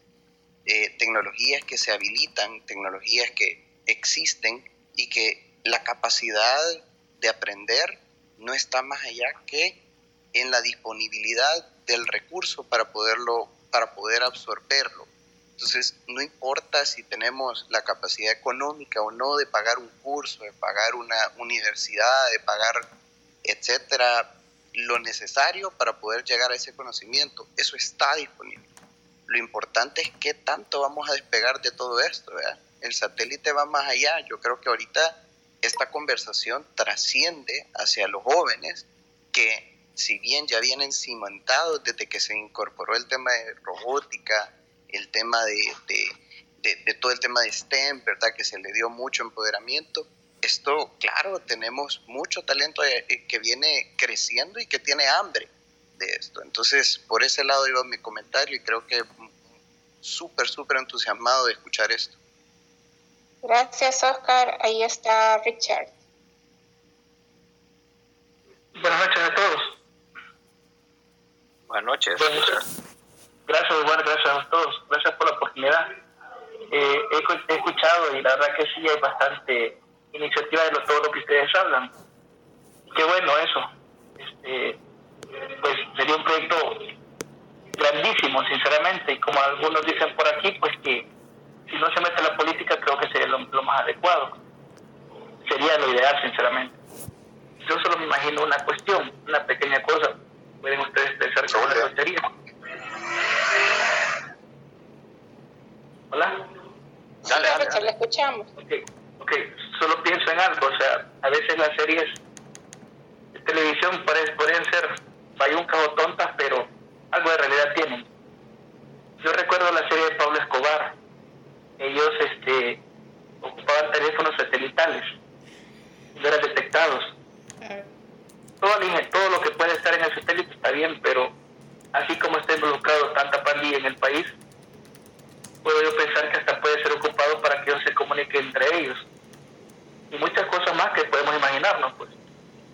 Pero si es para el bien del país, puedo decir que si es para el bien del país, que esto va a ser un, un proyecto, pues hay que apoyarlo, sinceramente me uno yo como salvadoreño, pero por las tantas cosas que hay entre los políticos y por todas las cosas que se escuchan de los políticos y de los, de los pasados y de los actuales, yo desconfío mucho de esta situación porque algo no, no positivo está detrás de esto. Y, sabiendo lo que, de lo que pasa en el país a diario, ¿verdad? El bloqueo que hay con las señales en los, los penales y todo eso, eh, yo hasta podría pensar de que nada cuesta darles un teléfono satelital o cipotes para que ellos se comuniquen. Ese es mi comentario nada más. Este, feliz noche a todos y espero que cada uno de ustedes estén bien. Gracias, Richard. Tenemos aquí que por ahí. Voy a, voy, a, voy a responder.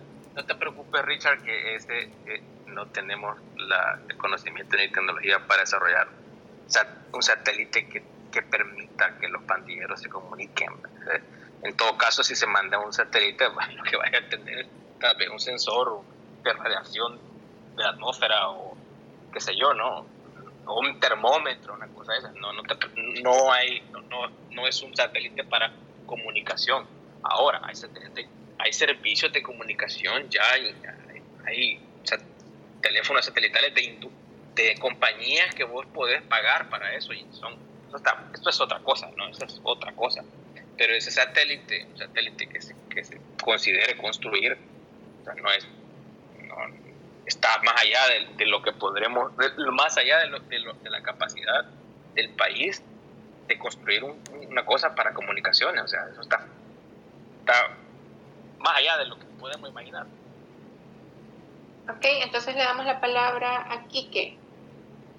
Hola, buenas noches. Eh, yo me conecté tarde, se me fue la hora, eh, solo quería comentar, bueno, 4 de octubre de 1957 se lanzó el Sputnik, no sé si ya lo habrán mencionado, coincide con este día. Sí, sí, ah, bueno, perdón.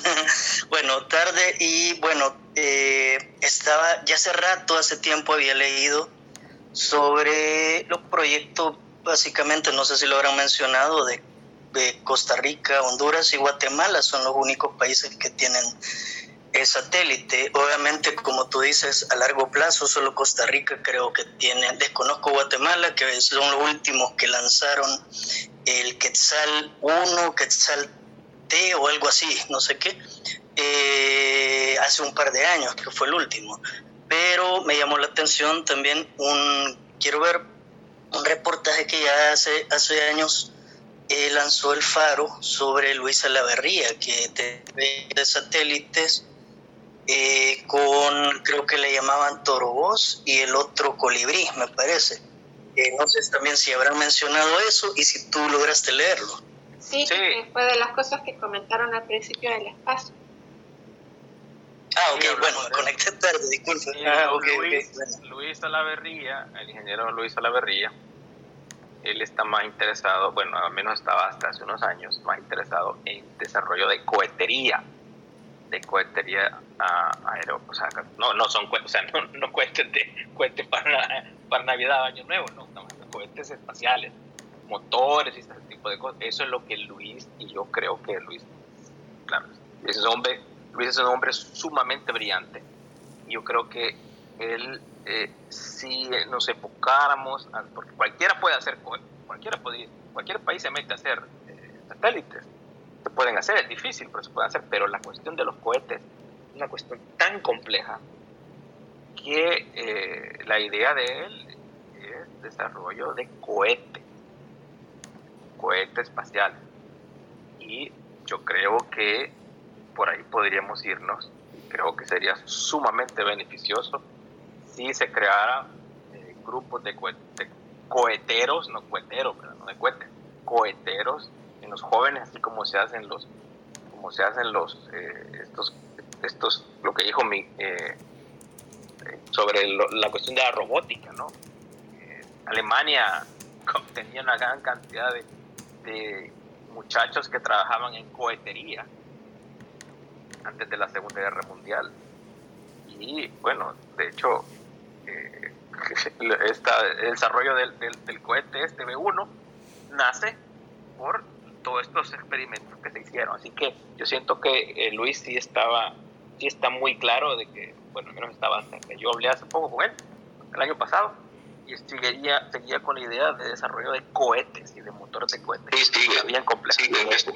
Sí, eso, o sea, si me dijeran a mí, si yo fuera Nayib, si yo fuera Nayib y le dijera, hombre, apoyemos a, a, a Luis Salaverría para que desarrolle sus cohetes, pero, pero no es así el caso. Gracias. Teníamos por ahí al Vino que había pedido la palabra y después Alessia.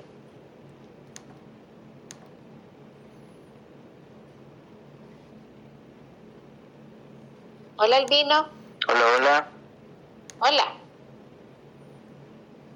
Hola, ¿se escucha?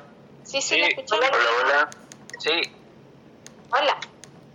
Bueno, eh, estoy teniendo un poco de problemas con el internet, pero voy a tirar lo que pienso.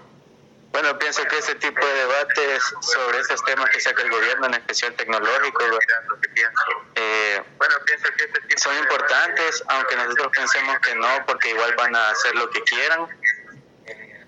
Eh, nos ayuda a empoderarnos de la información, cosa que el gobierno eh, se aprovecha, este régimen Bukele se aprovecha para mantener a las masas dormidas y en todo eso saquear al Estado, ¿no?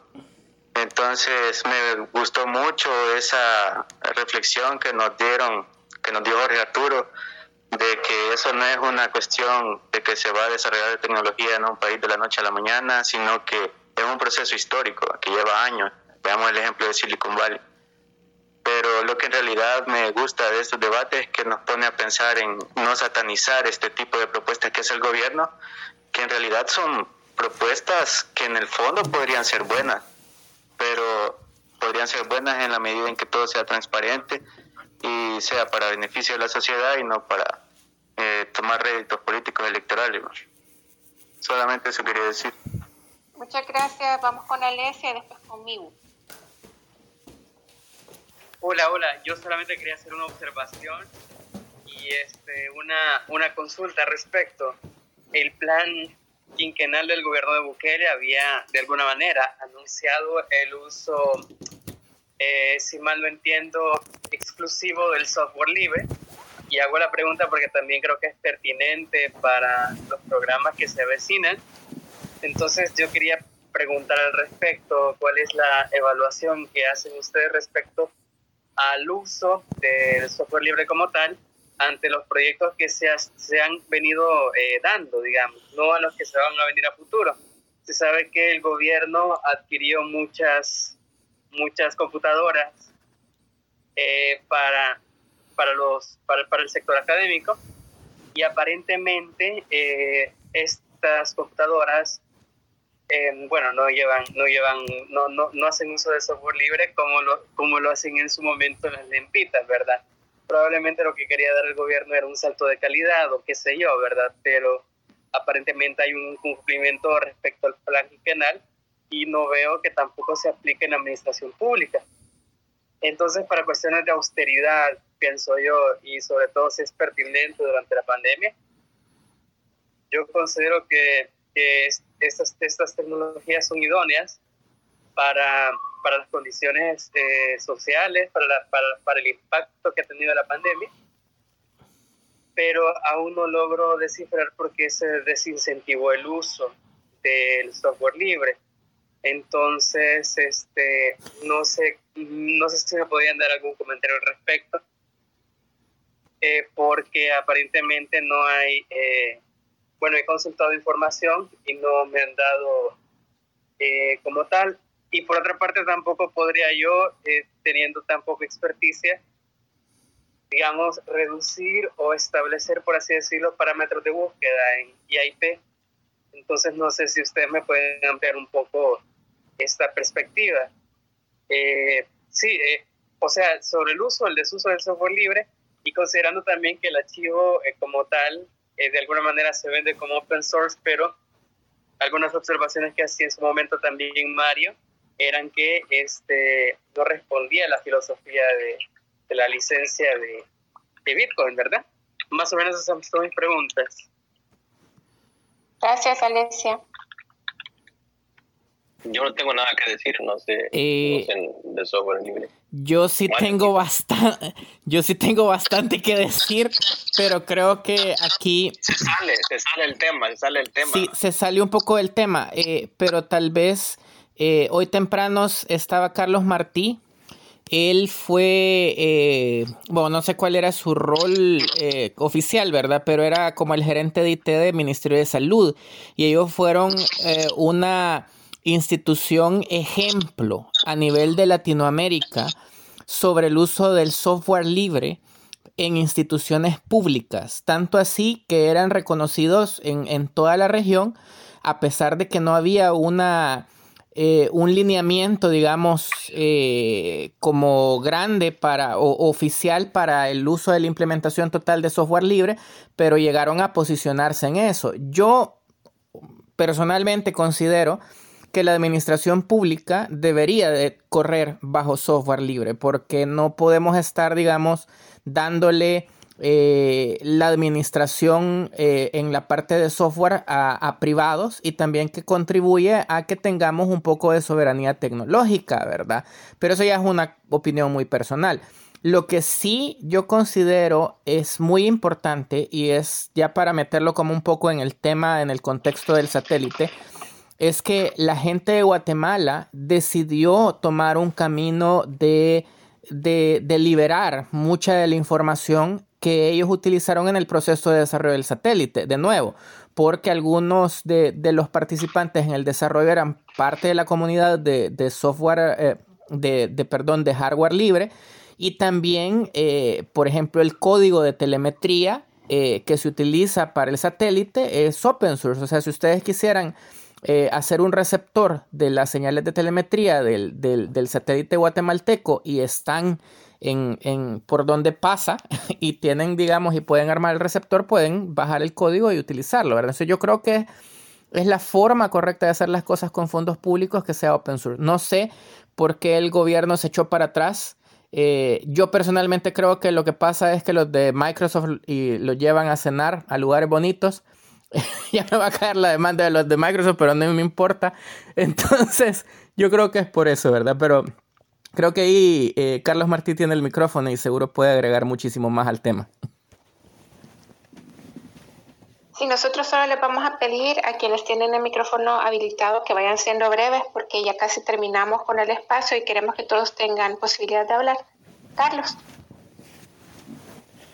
Hola, eh, bueno, yo era director de tecnologías del Ministerio de Salud y sí, bueno, desde el 2010 al 2019 todo se hizo con software libre nos faltó un poquito para publicar más lo que nosotros hacíamos eh, como software libre, se publicó mucho. Lamentablemente el gobierno al entrar, el nuevo gobierno, pues decidió darle vuelta a esa decisión. De hecho, despublicaron el repositorio público yo renuncié inmediatamente en cuanto me la ministra Ana María Orellana me dijo que, que la pretensión de la Secretaría era darle vuelta a todo proceso de uso y desarrollo de software libre. Entonces yo obviamente ahí ya no encajaba y renuncié al mes. Y bueno, en el Ministerio de Salud, porque es lo que yo conozco, pues aunque eh, efectivamente revirtieron mucho de utilización de, software libre a nivel de ofimática y demás, por lo menos sí han logrado, se ha logrado mantener todo el desarrollo basado en software libre que se inició. No lo hacen público porque significaría reconocer pues toda una trayectoria de muchos, muchos años, ¿verdad? pero por lo menos se mantiene. Eh, a nivel de educación, del Ministerio de Educación, pues no conozco demasiado, pero incluso en la gestión anterior era verdaderamente terrible las negociaciones que hacía Microsoft. Yo sí los vi a los de Microsoft negociando con la gestión actual en Capres.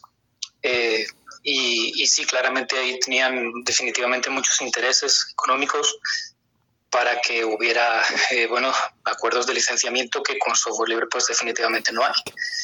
Eh, y bien, lo que pasa es que no, no, quiero hablar mucho más porque el space es de otra cosa, ¿verdad?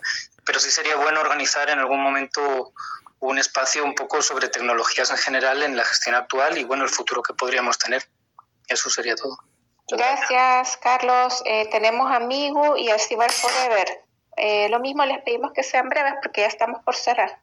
Migu.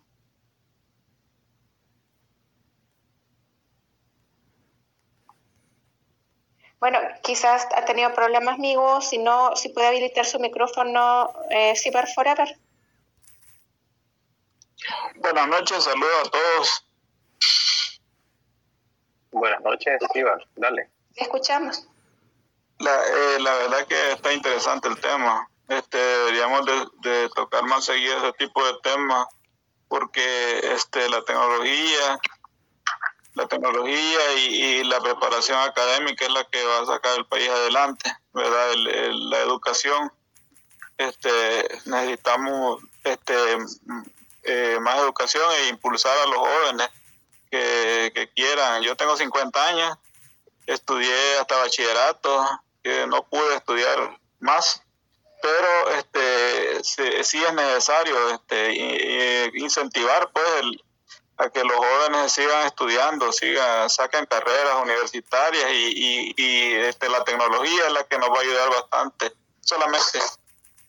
Gracias, Iván. Muchas gracias. Por ahí estaba Migu, me parece ya. Migu. Mm, bueno, Alejandro también nos había pedido la palabra.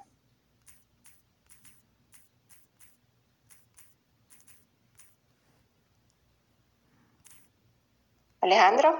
Hola, hola, ¿me pueden oír? Ahora sí, ahora sí le escuchamos. Ah, bueno, muchas gracias. Eh, disculpen ahí el nombre y la cuenta. Eh, nunca, planeé usarla este, de forma seria cuando la creé hace, hace tiempo. Eh, muchas gracias por crear este espacio. Cuando yo me uní a este espacio hoy en la noche, de hecho venía con la mentalidad de que bueno, porque tenemos que nosotros, porque tiene que el gobierno este, implementar o tratar de impulsar este proyecto del, del satélite cuando hay varias, este, como mencionaban ahí también, este, deudas históricas que de hecho considera, considero yo también tienen una, una muy, muy alta este, importancia. Eh, y bueno, he aprendido, por ejemplo, el hecho de que sí es cierto que existen estas deudas históricas, pero de alguna forma tenemos que empezar ¿no? a lo que es el, el futuro y en este caso la situación del satélite. Eh, les agradezco mucho por eso. Eh, yo tenía una consulta ahí para los que saben. Eh, en este caso ya es considerando el hecho de que vamos a este camino, ¿verdad? De, impulsar un satélite, ¿cuáles son las aplicaciones que creen que eh, para El Salvador, para el nivel de desarrollo que nosotros podríamos lograr, cuáles son las aplicaciones que realista, realísticamente nosotros podríamos, que se podrían implementar que más allá de el objetivo de aprender haciéndolo, ¿verdad? Este, podrían aportar algo más allá de eso, que qué sé yo, o sea, algún sistema eh, on board que pueda, no sé, este, eh, qué sé yo, proveer un poco más de información que sea útil, que sea útil este, en una realidad nacional. No sé si me doy a explicar.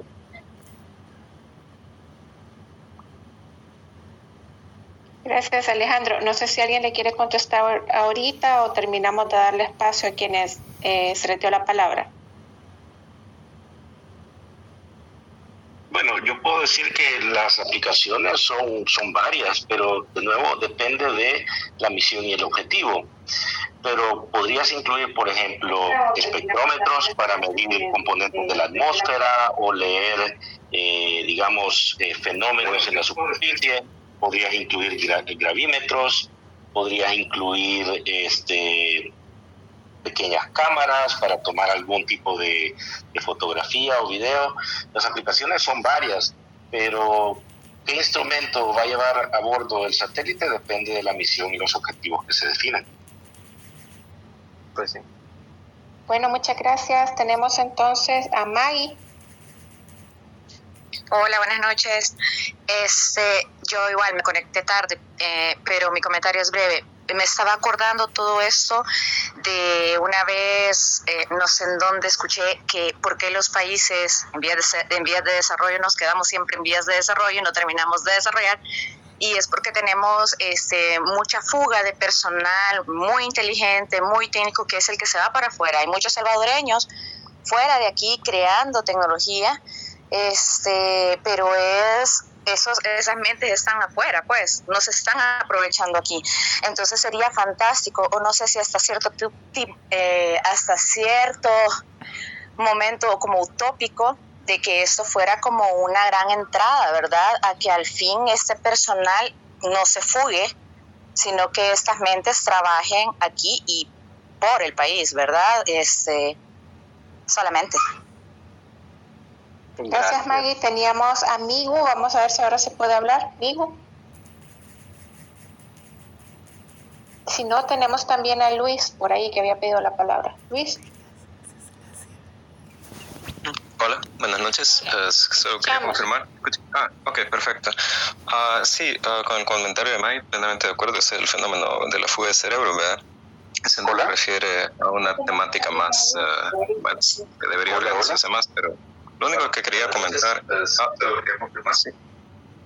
ah, ok, perdón. Bueno, lo único que quería decir es que yo creo que también es de pensar que, bueno, científico es como una etiqueta que alguna gente se pone, pero más que eso, más que un título, es lo que uno hace, o sea, la forma que uno aborda el, el, tema. Entonces, científico no es tener un título, sino cómo uno afronta la realidad.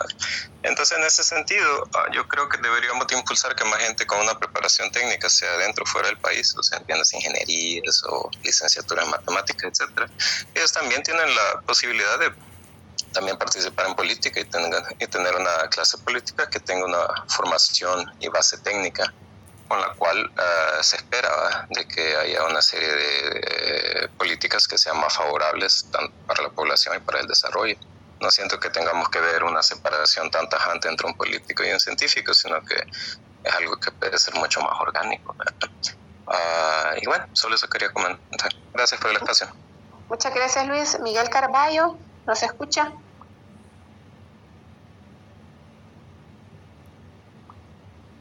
Miguel.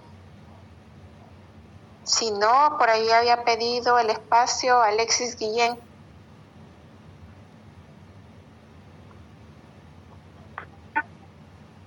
Hola, ¿qué tal? Buenas noches. Miguel. ¿Me escuchan? sí, hola, sí, ¿me escuchan? Ahora sí. Sí, dale, dale, dale. Hola, hola, hola. dale, Miguel. Te escuchamos, Miguel, dale. Hola. Hola, ¿qué tal? Buenas noches. Bien, ¿me escuchas? Hola, sí, eh. Sí, sí. Hola, sí, ¿me escuchas? Hola, hola, hola. ¿Me escuchamos? Tengo un pequeño retraso acá con el internet e ignoro por qué razón. Me imagino que en este día tan particular debe ser por muchas razones. Pero bueno, estamos hablando de las cuestiones satelitales y creo que muchos tienen muchas interrogantes con otro tipo de, de tecnologías, por ejemplo el software libre y todo eso que que pues de por sí es muy abundante de explicar y no creo que sea el momento para hacerlo, sino que lo que quiero yo eh, abordar con este tema del satélite, que es eh, bastante interesante que hayan tomado este tema precisamente hoy.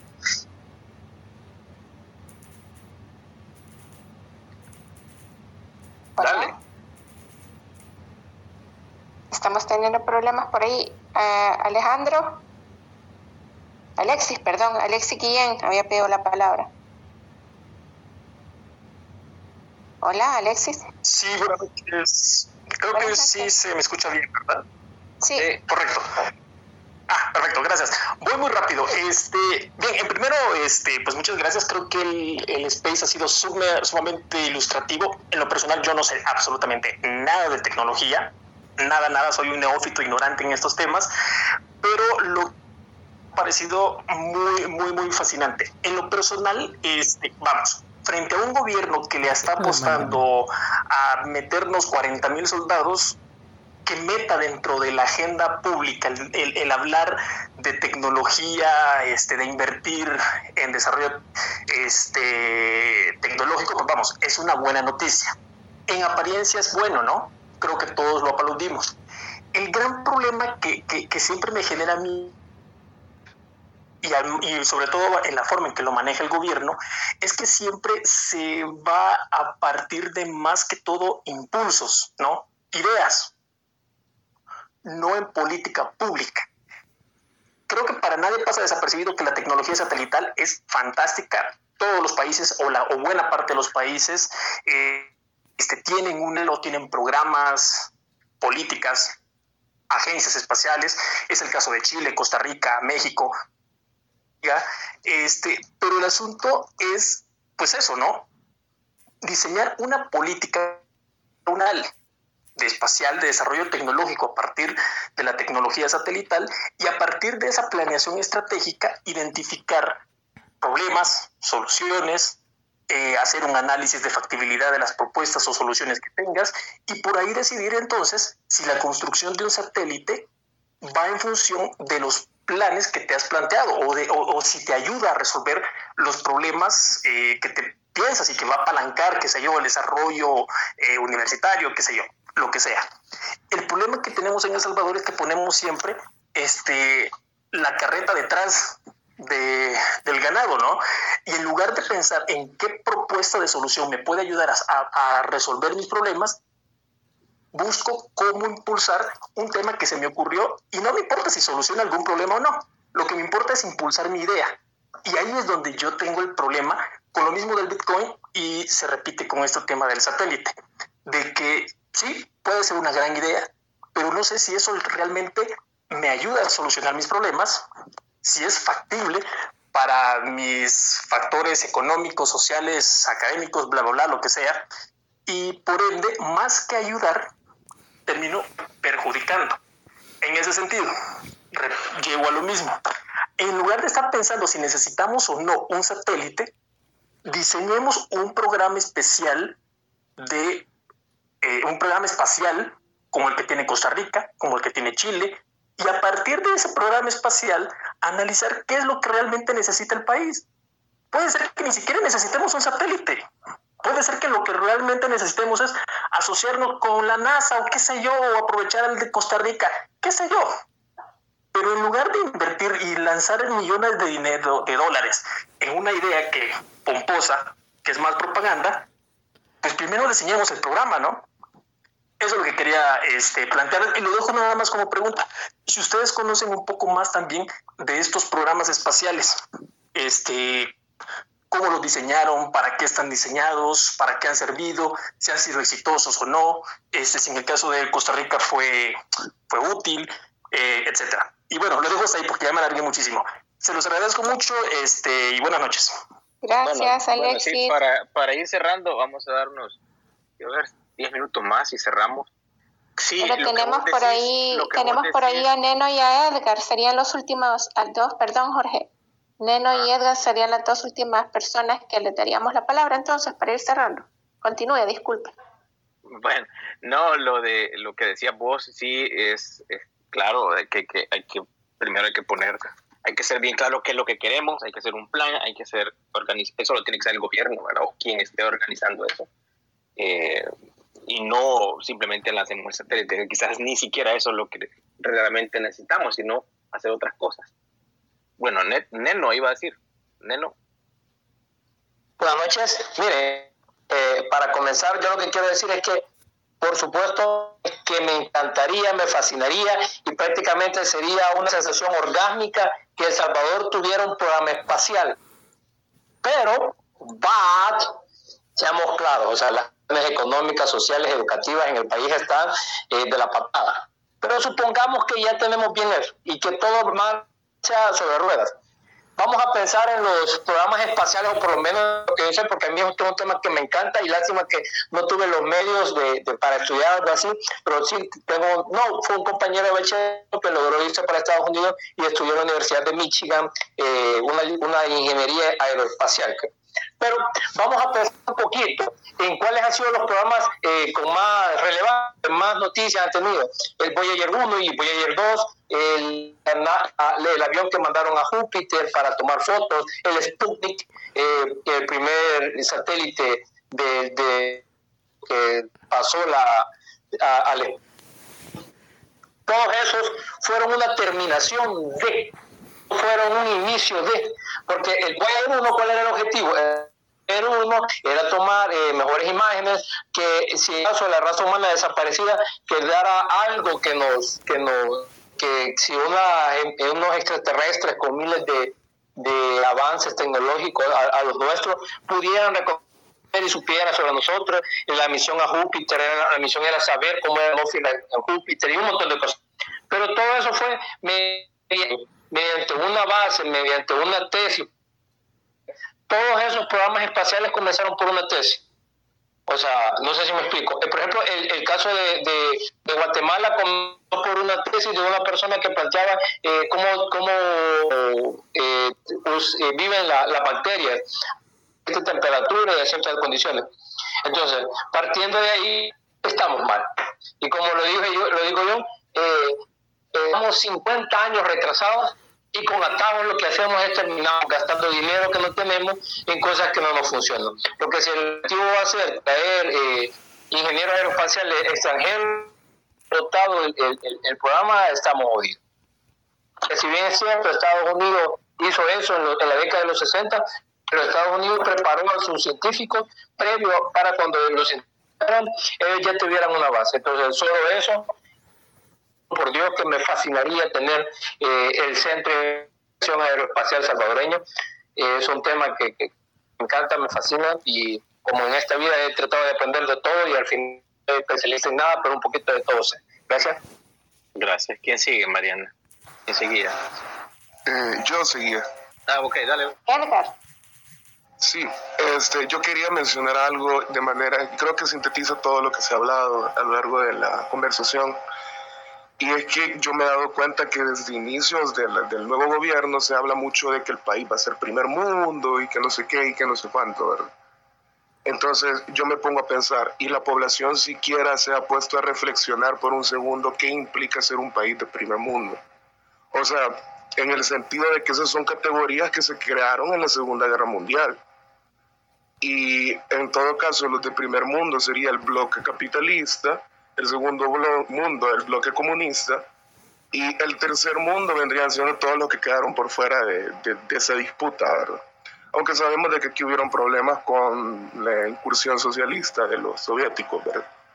Bueno, mi punto con esto es este, que la verdad que lo que hace a un país de primer mundo, lejos de todas las cosas materiales que pueda llegar a tener, es que realmente o sea, el, el, el, el, el privilegio de un país está en su educación y el dinero viene como consecuencia de eso, en el sentido de que, o sea, de aquí, ¿de qué importa tener a salvadoreños flotando en el espacio, los mejores ingenieros, los mejores doctores, si realmente nuestros valores están por el suelo?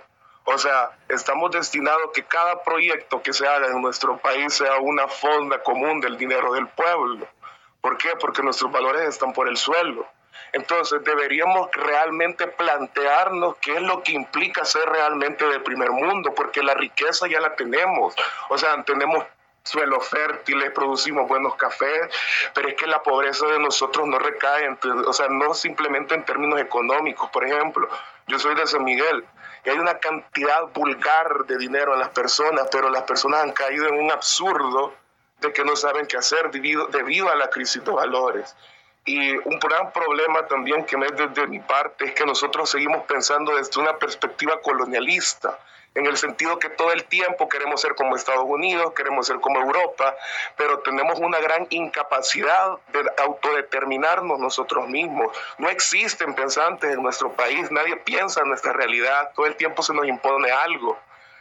Y pues este, realmente creo que me parece una falta de respeto de que hasta el mes pasado le hayan dado el primer bono a las escuelas del país y estén diciendo que vayan a poner un satélite. O, por ejemplo, en, en las instituciones públicas de educación del país se saben que han recortado plazas, de que no se han dado el presupuesto y que me vengan a decir que van a poner un satélite es como que una falta de respeto a la educación de la gente. Entonces, mi punto es, ¿de qué sirve que traigan este, inversión? Y en todo caso de que haya gente preparada, si en todo caso la libertad surge como un convenio social entre la gente. O sea, la democracia tiene sentido si el pueblo es capaz de autodeterminarse, pero si el pueblo no se cuestiona su posición, si todo el tiempo anda pensando un Mesías que les resuelva todo, ¿de qué sirve la democracia? ¿Para qué? Que solo tenemos la representación de algo. Mi gran problema para mí, la verdad, es la falta de autodeterminación de la gente. O sea, simplemente vamos cambiando de amo sobre amo sobre amo. Por ejemplo, hablan de que vamos a dejar de ser el pato trasero de Estados Unidos. Ok, pero estamos cambiándolos por los de China. Este es mi gran punto. O sea, somos incapaces de crear una ética, una moral y autodeterminarnos nosotros mismos como salvadoreños. Siempre andamos buscando que alguien más nos diga qué es lo que tenemos que hacer. Bueno, bueno, bueno gracias Edgar. Bueno, eh, gracias por, tu opinión. Vamos a cerrar ya. Ya se me está descargando los audífonos. gracias por haber estado presente en este, en este espacio sobre los satélites. Y eh, miren, hay más cosas que se pueden hacer, no solo mandar los satélites, hay un montón de cosas que se puede invertir dinero en, investigación, investigación científica. Por ejemplo, en explorar más joya de Serén, hay un montón de cosas arqueológicas. Cihuatán, joya de Serén, eso es, tenemos ahí para generaciones de arqueólogos. Si queremos algo, como buscar algo muy que está enfrente de nosotros, toda la, todo el océano que tenemos enfrente, la costa oceánica, ahí, tenemos para carreras de biólogos, tenemos, podemos investigar la fosa oceánica que tenemos enfrente del país, de donde nos vienen los terremotos, todo ese tipo de cuestiones. hay un montón de cosas que se pueden hacer. Eh, si estamos pensando en hacer satélites, pues excelente, perfecto, que todo no sea una campaña, una propaganda política que se había organizado, que entre en las universidades, las instituciones de, institutos de investigación, ingenieros, porque esto nos va a dar una gran una, un conocimiento que no se va a obtener de otro lado. Bueno, muchas gracias por haber estado en este espacio y espero que no sea algún, bueno, creo que voy a hacer otro espacio otro día, ahí les voy a avisar. Y tengo un canal en YouTube, si quieren me pueden seguir, Jorge Colorado en YouTube, ahí eh, yo subo videos de promoción de la ciencia, así que están invitados a darle like o seguirme. Voy a subir uno de estos días. Muchas gracias y nos vemos. Cuídense mucho. Gracias Mariana por apoyarme. Gracias Napo, gracias Miguel. Y nos vemos. Cuídense mucho. Gracias a todos los que han participado. Bye bye.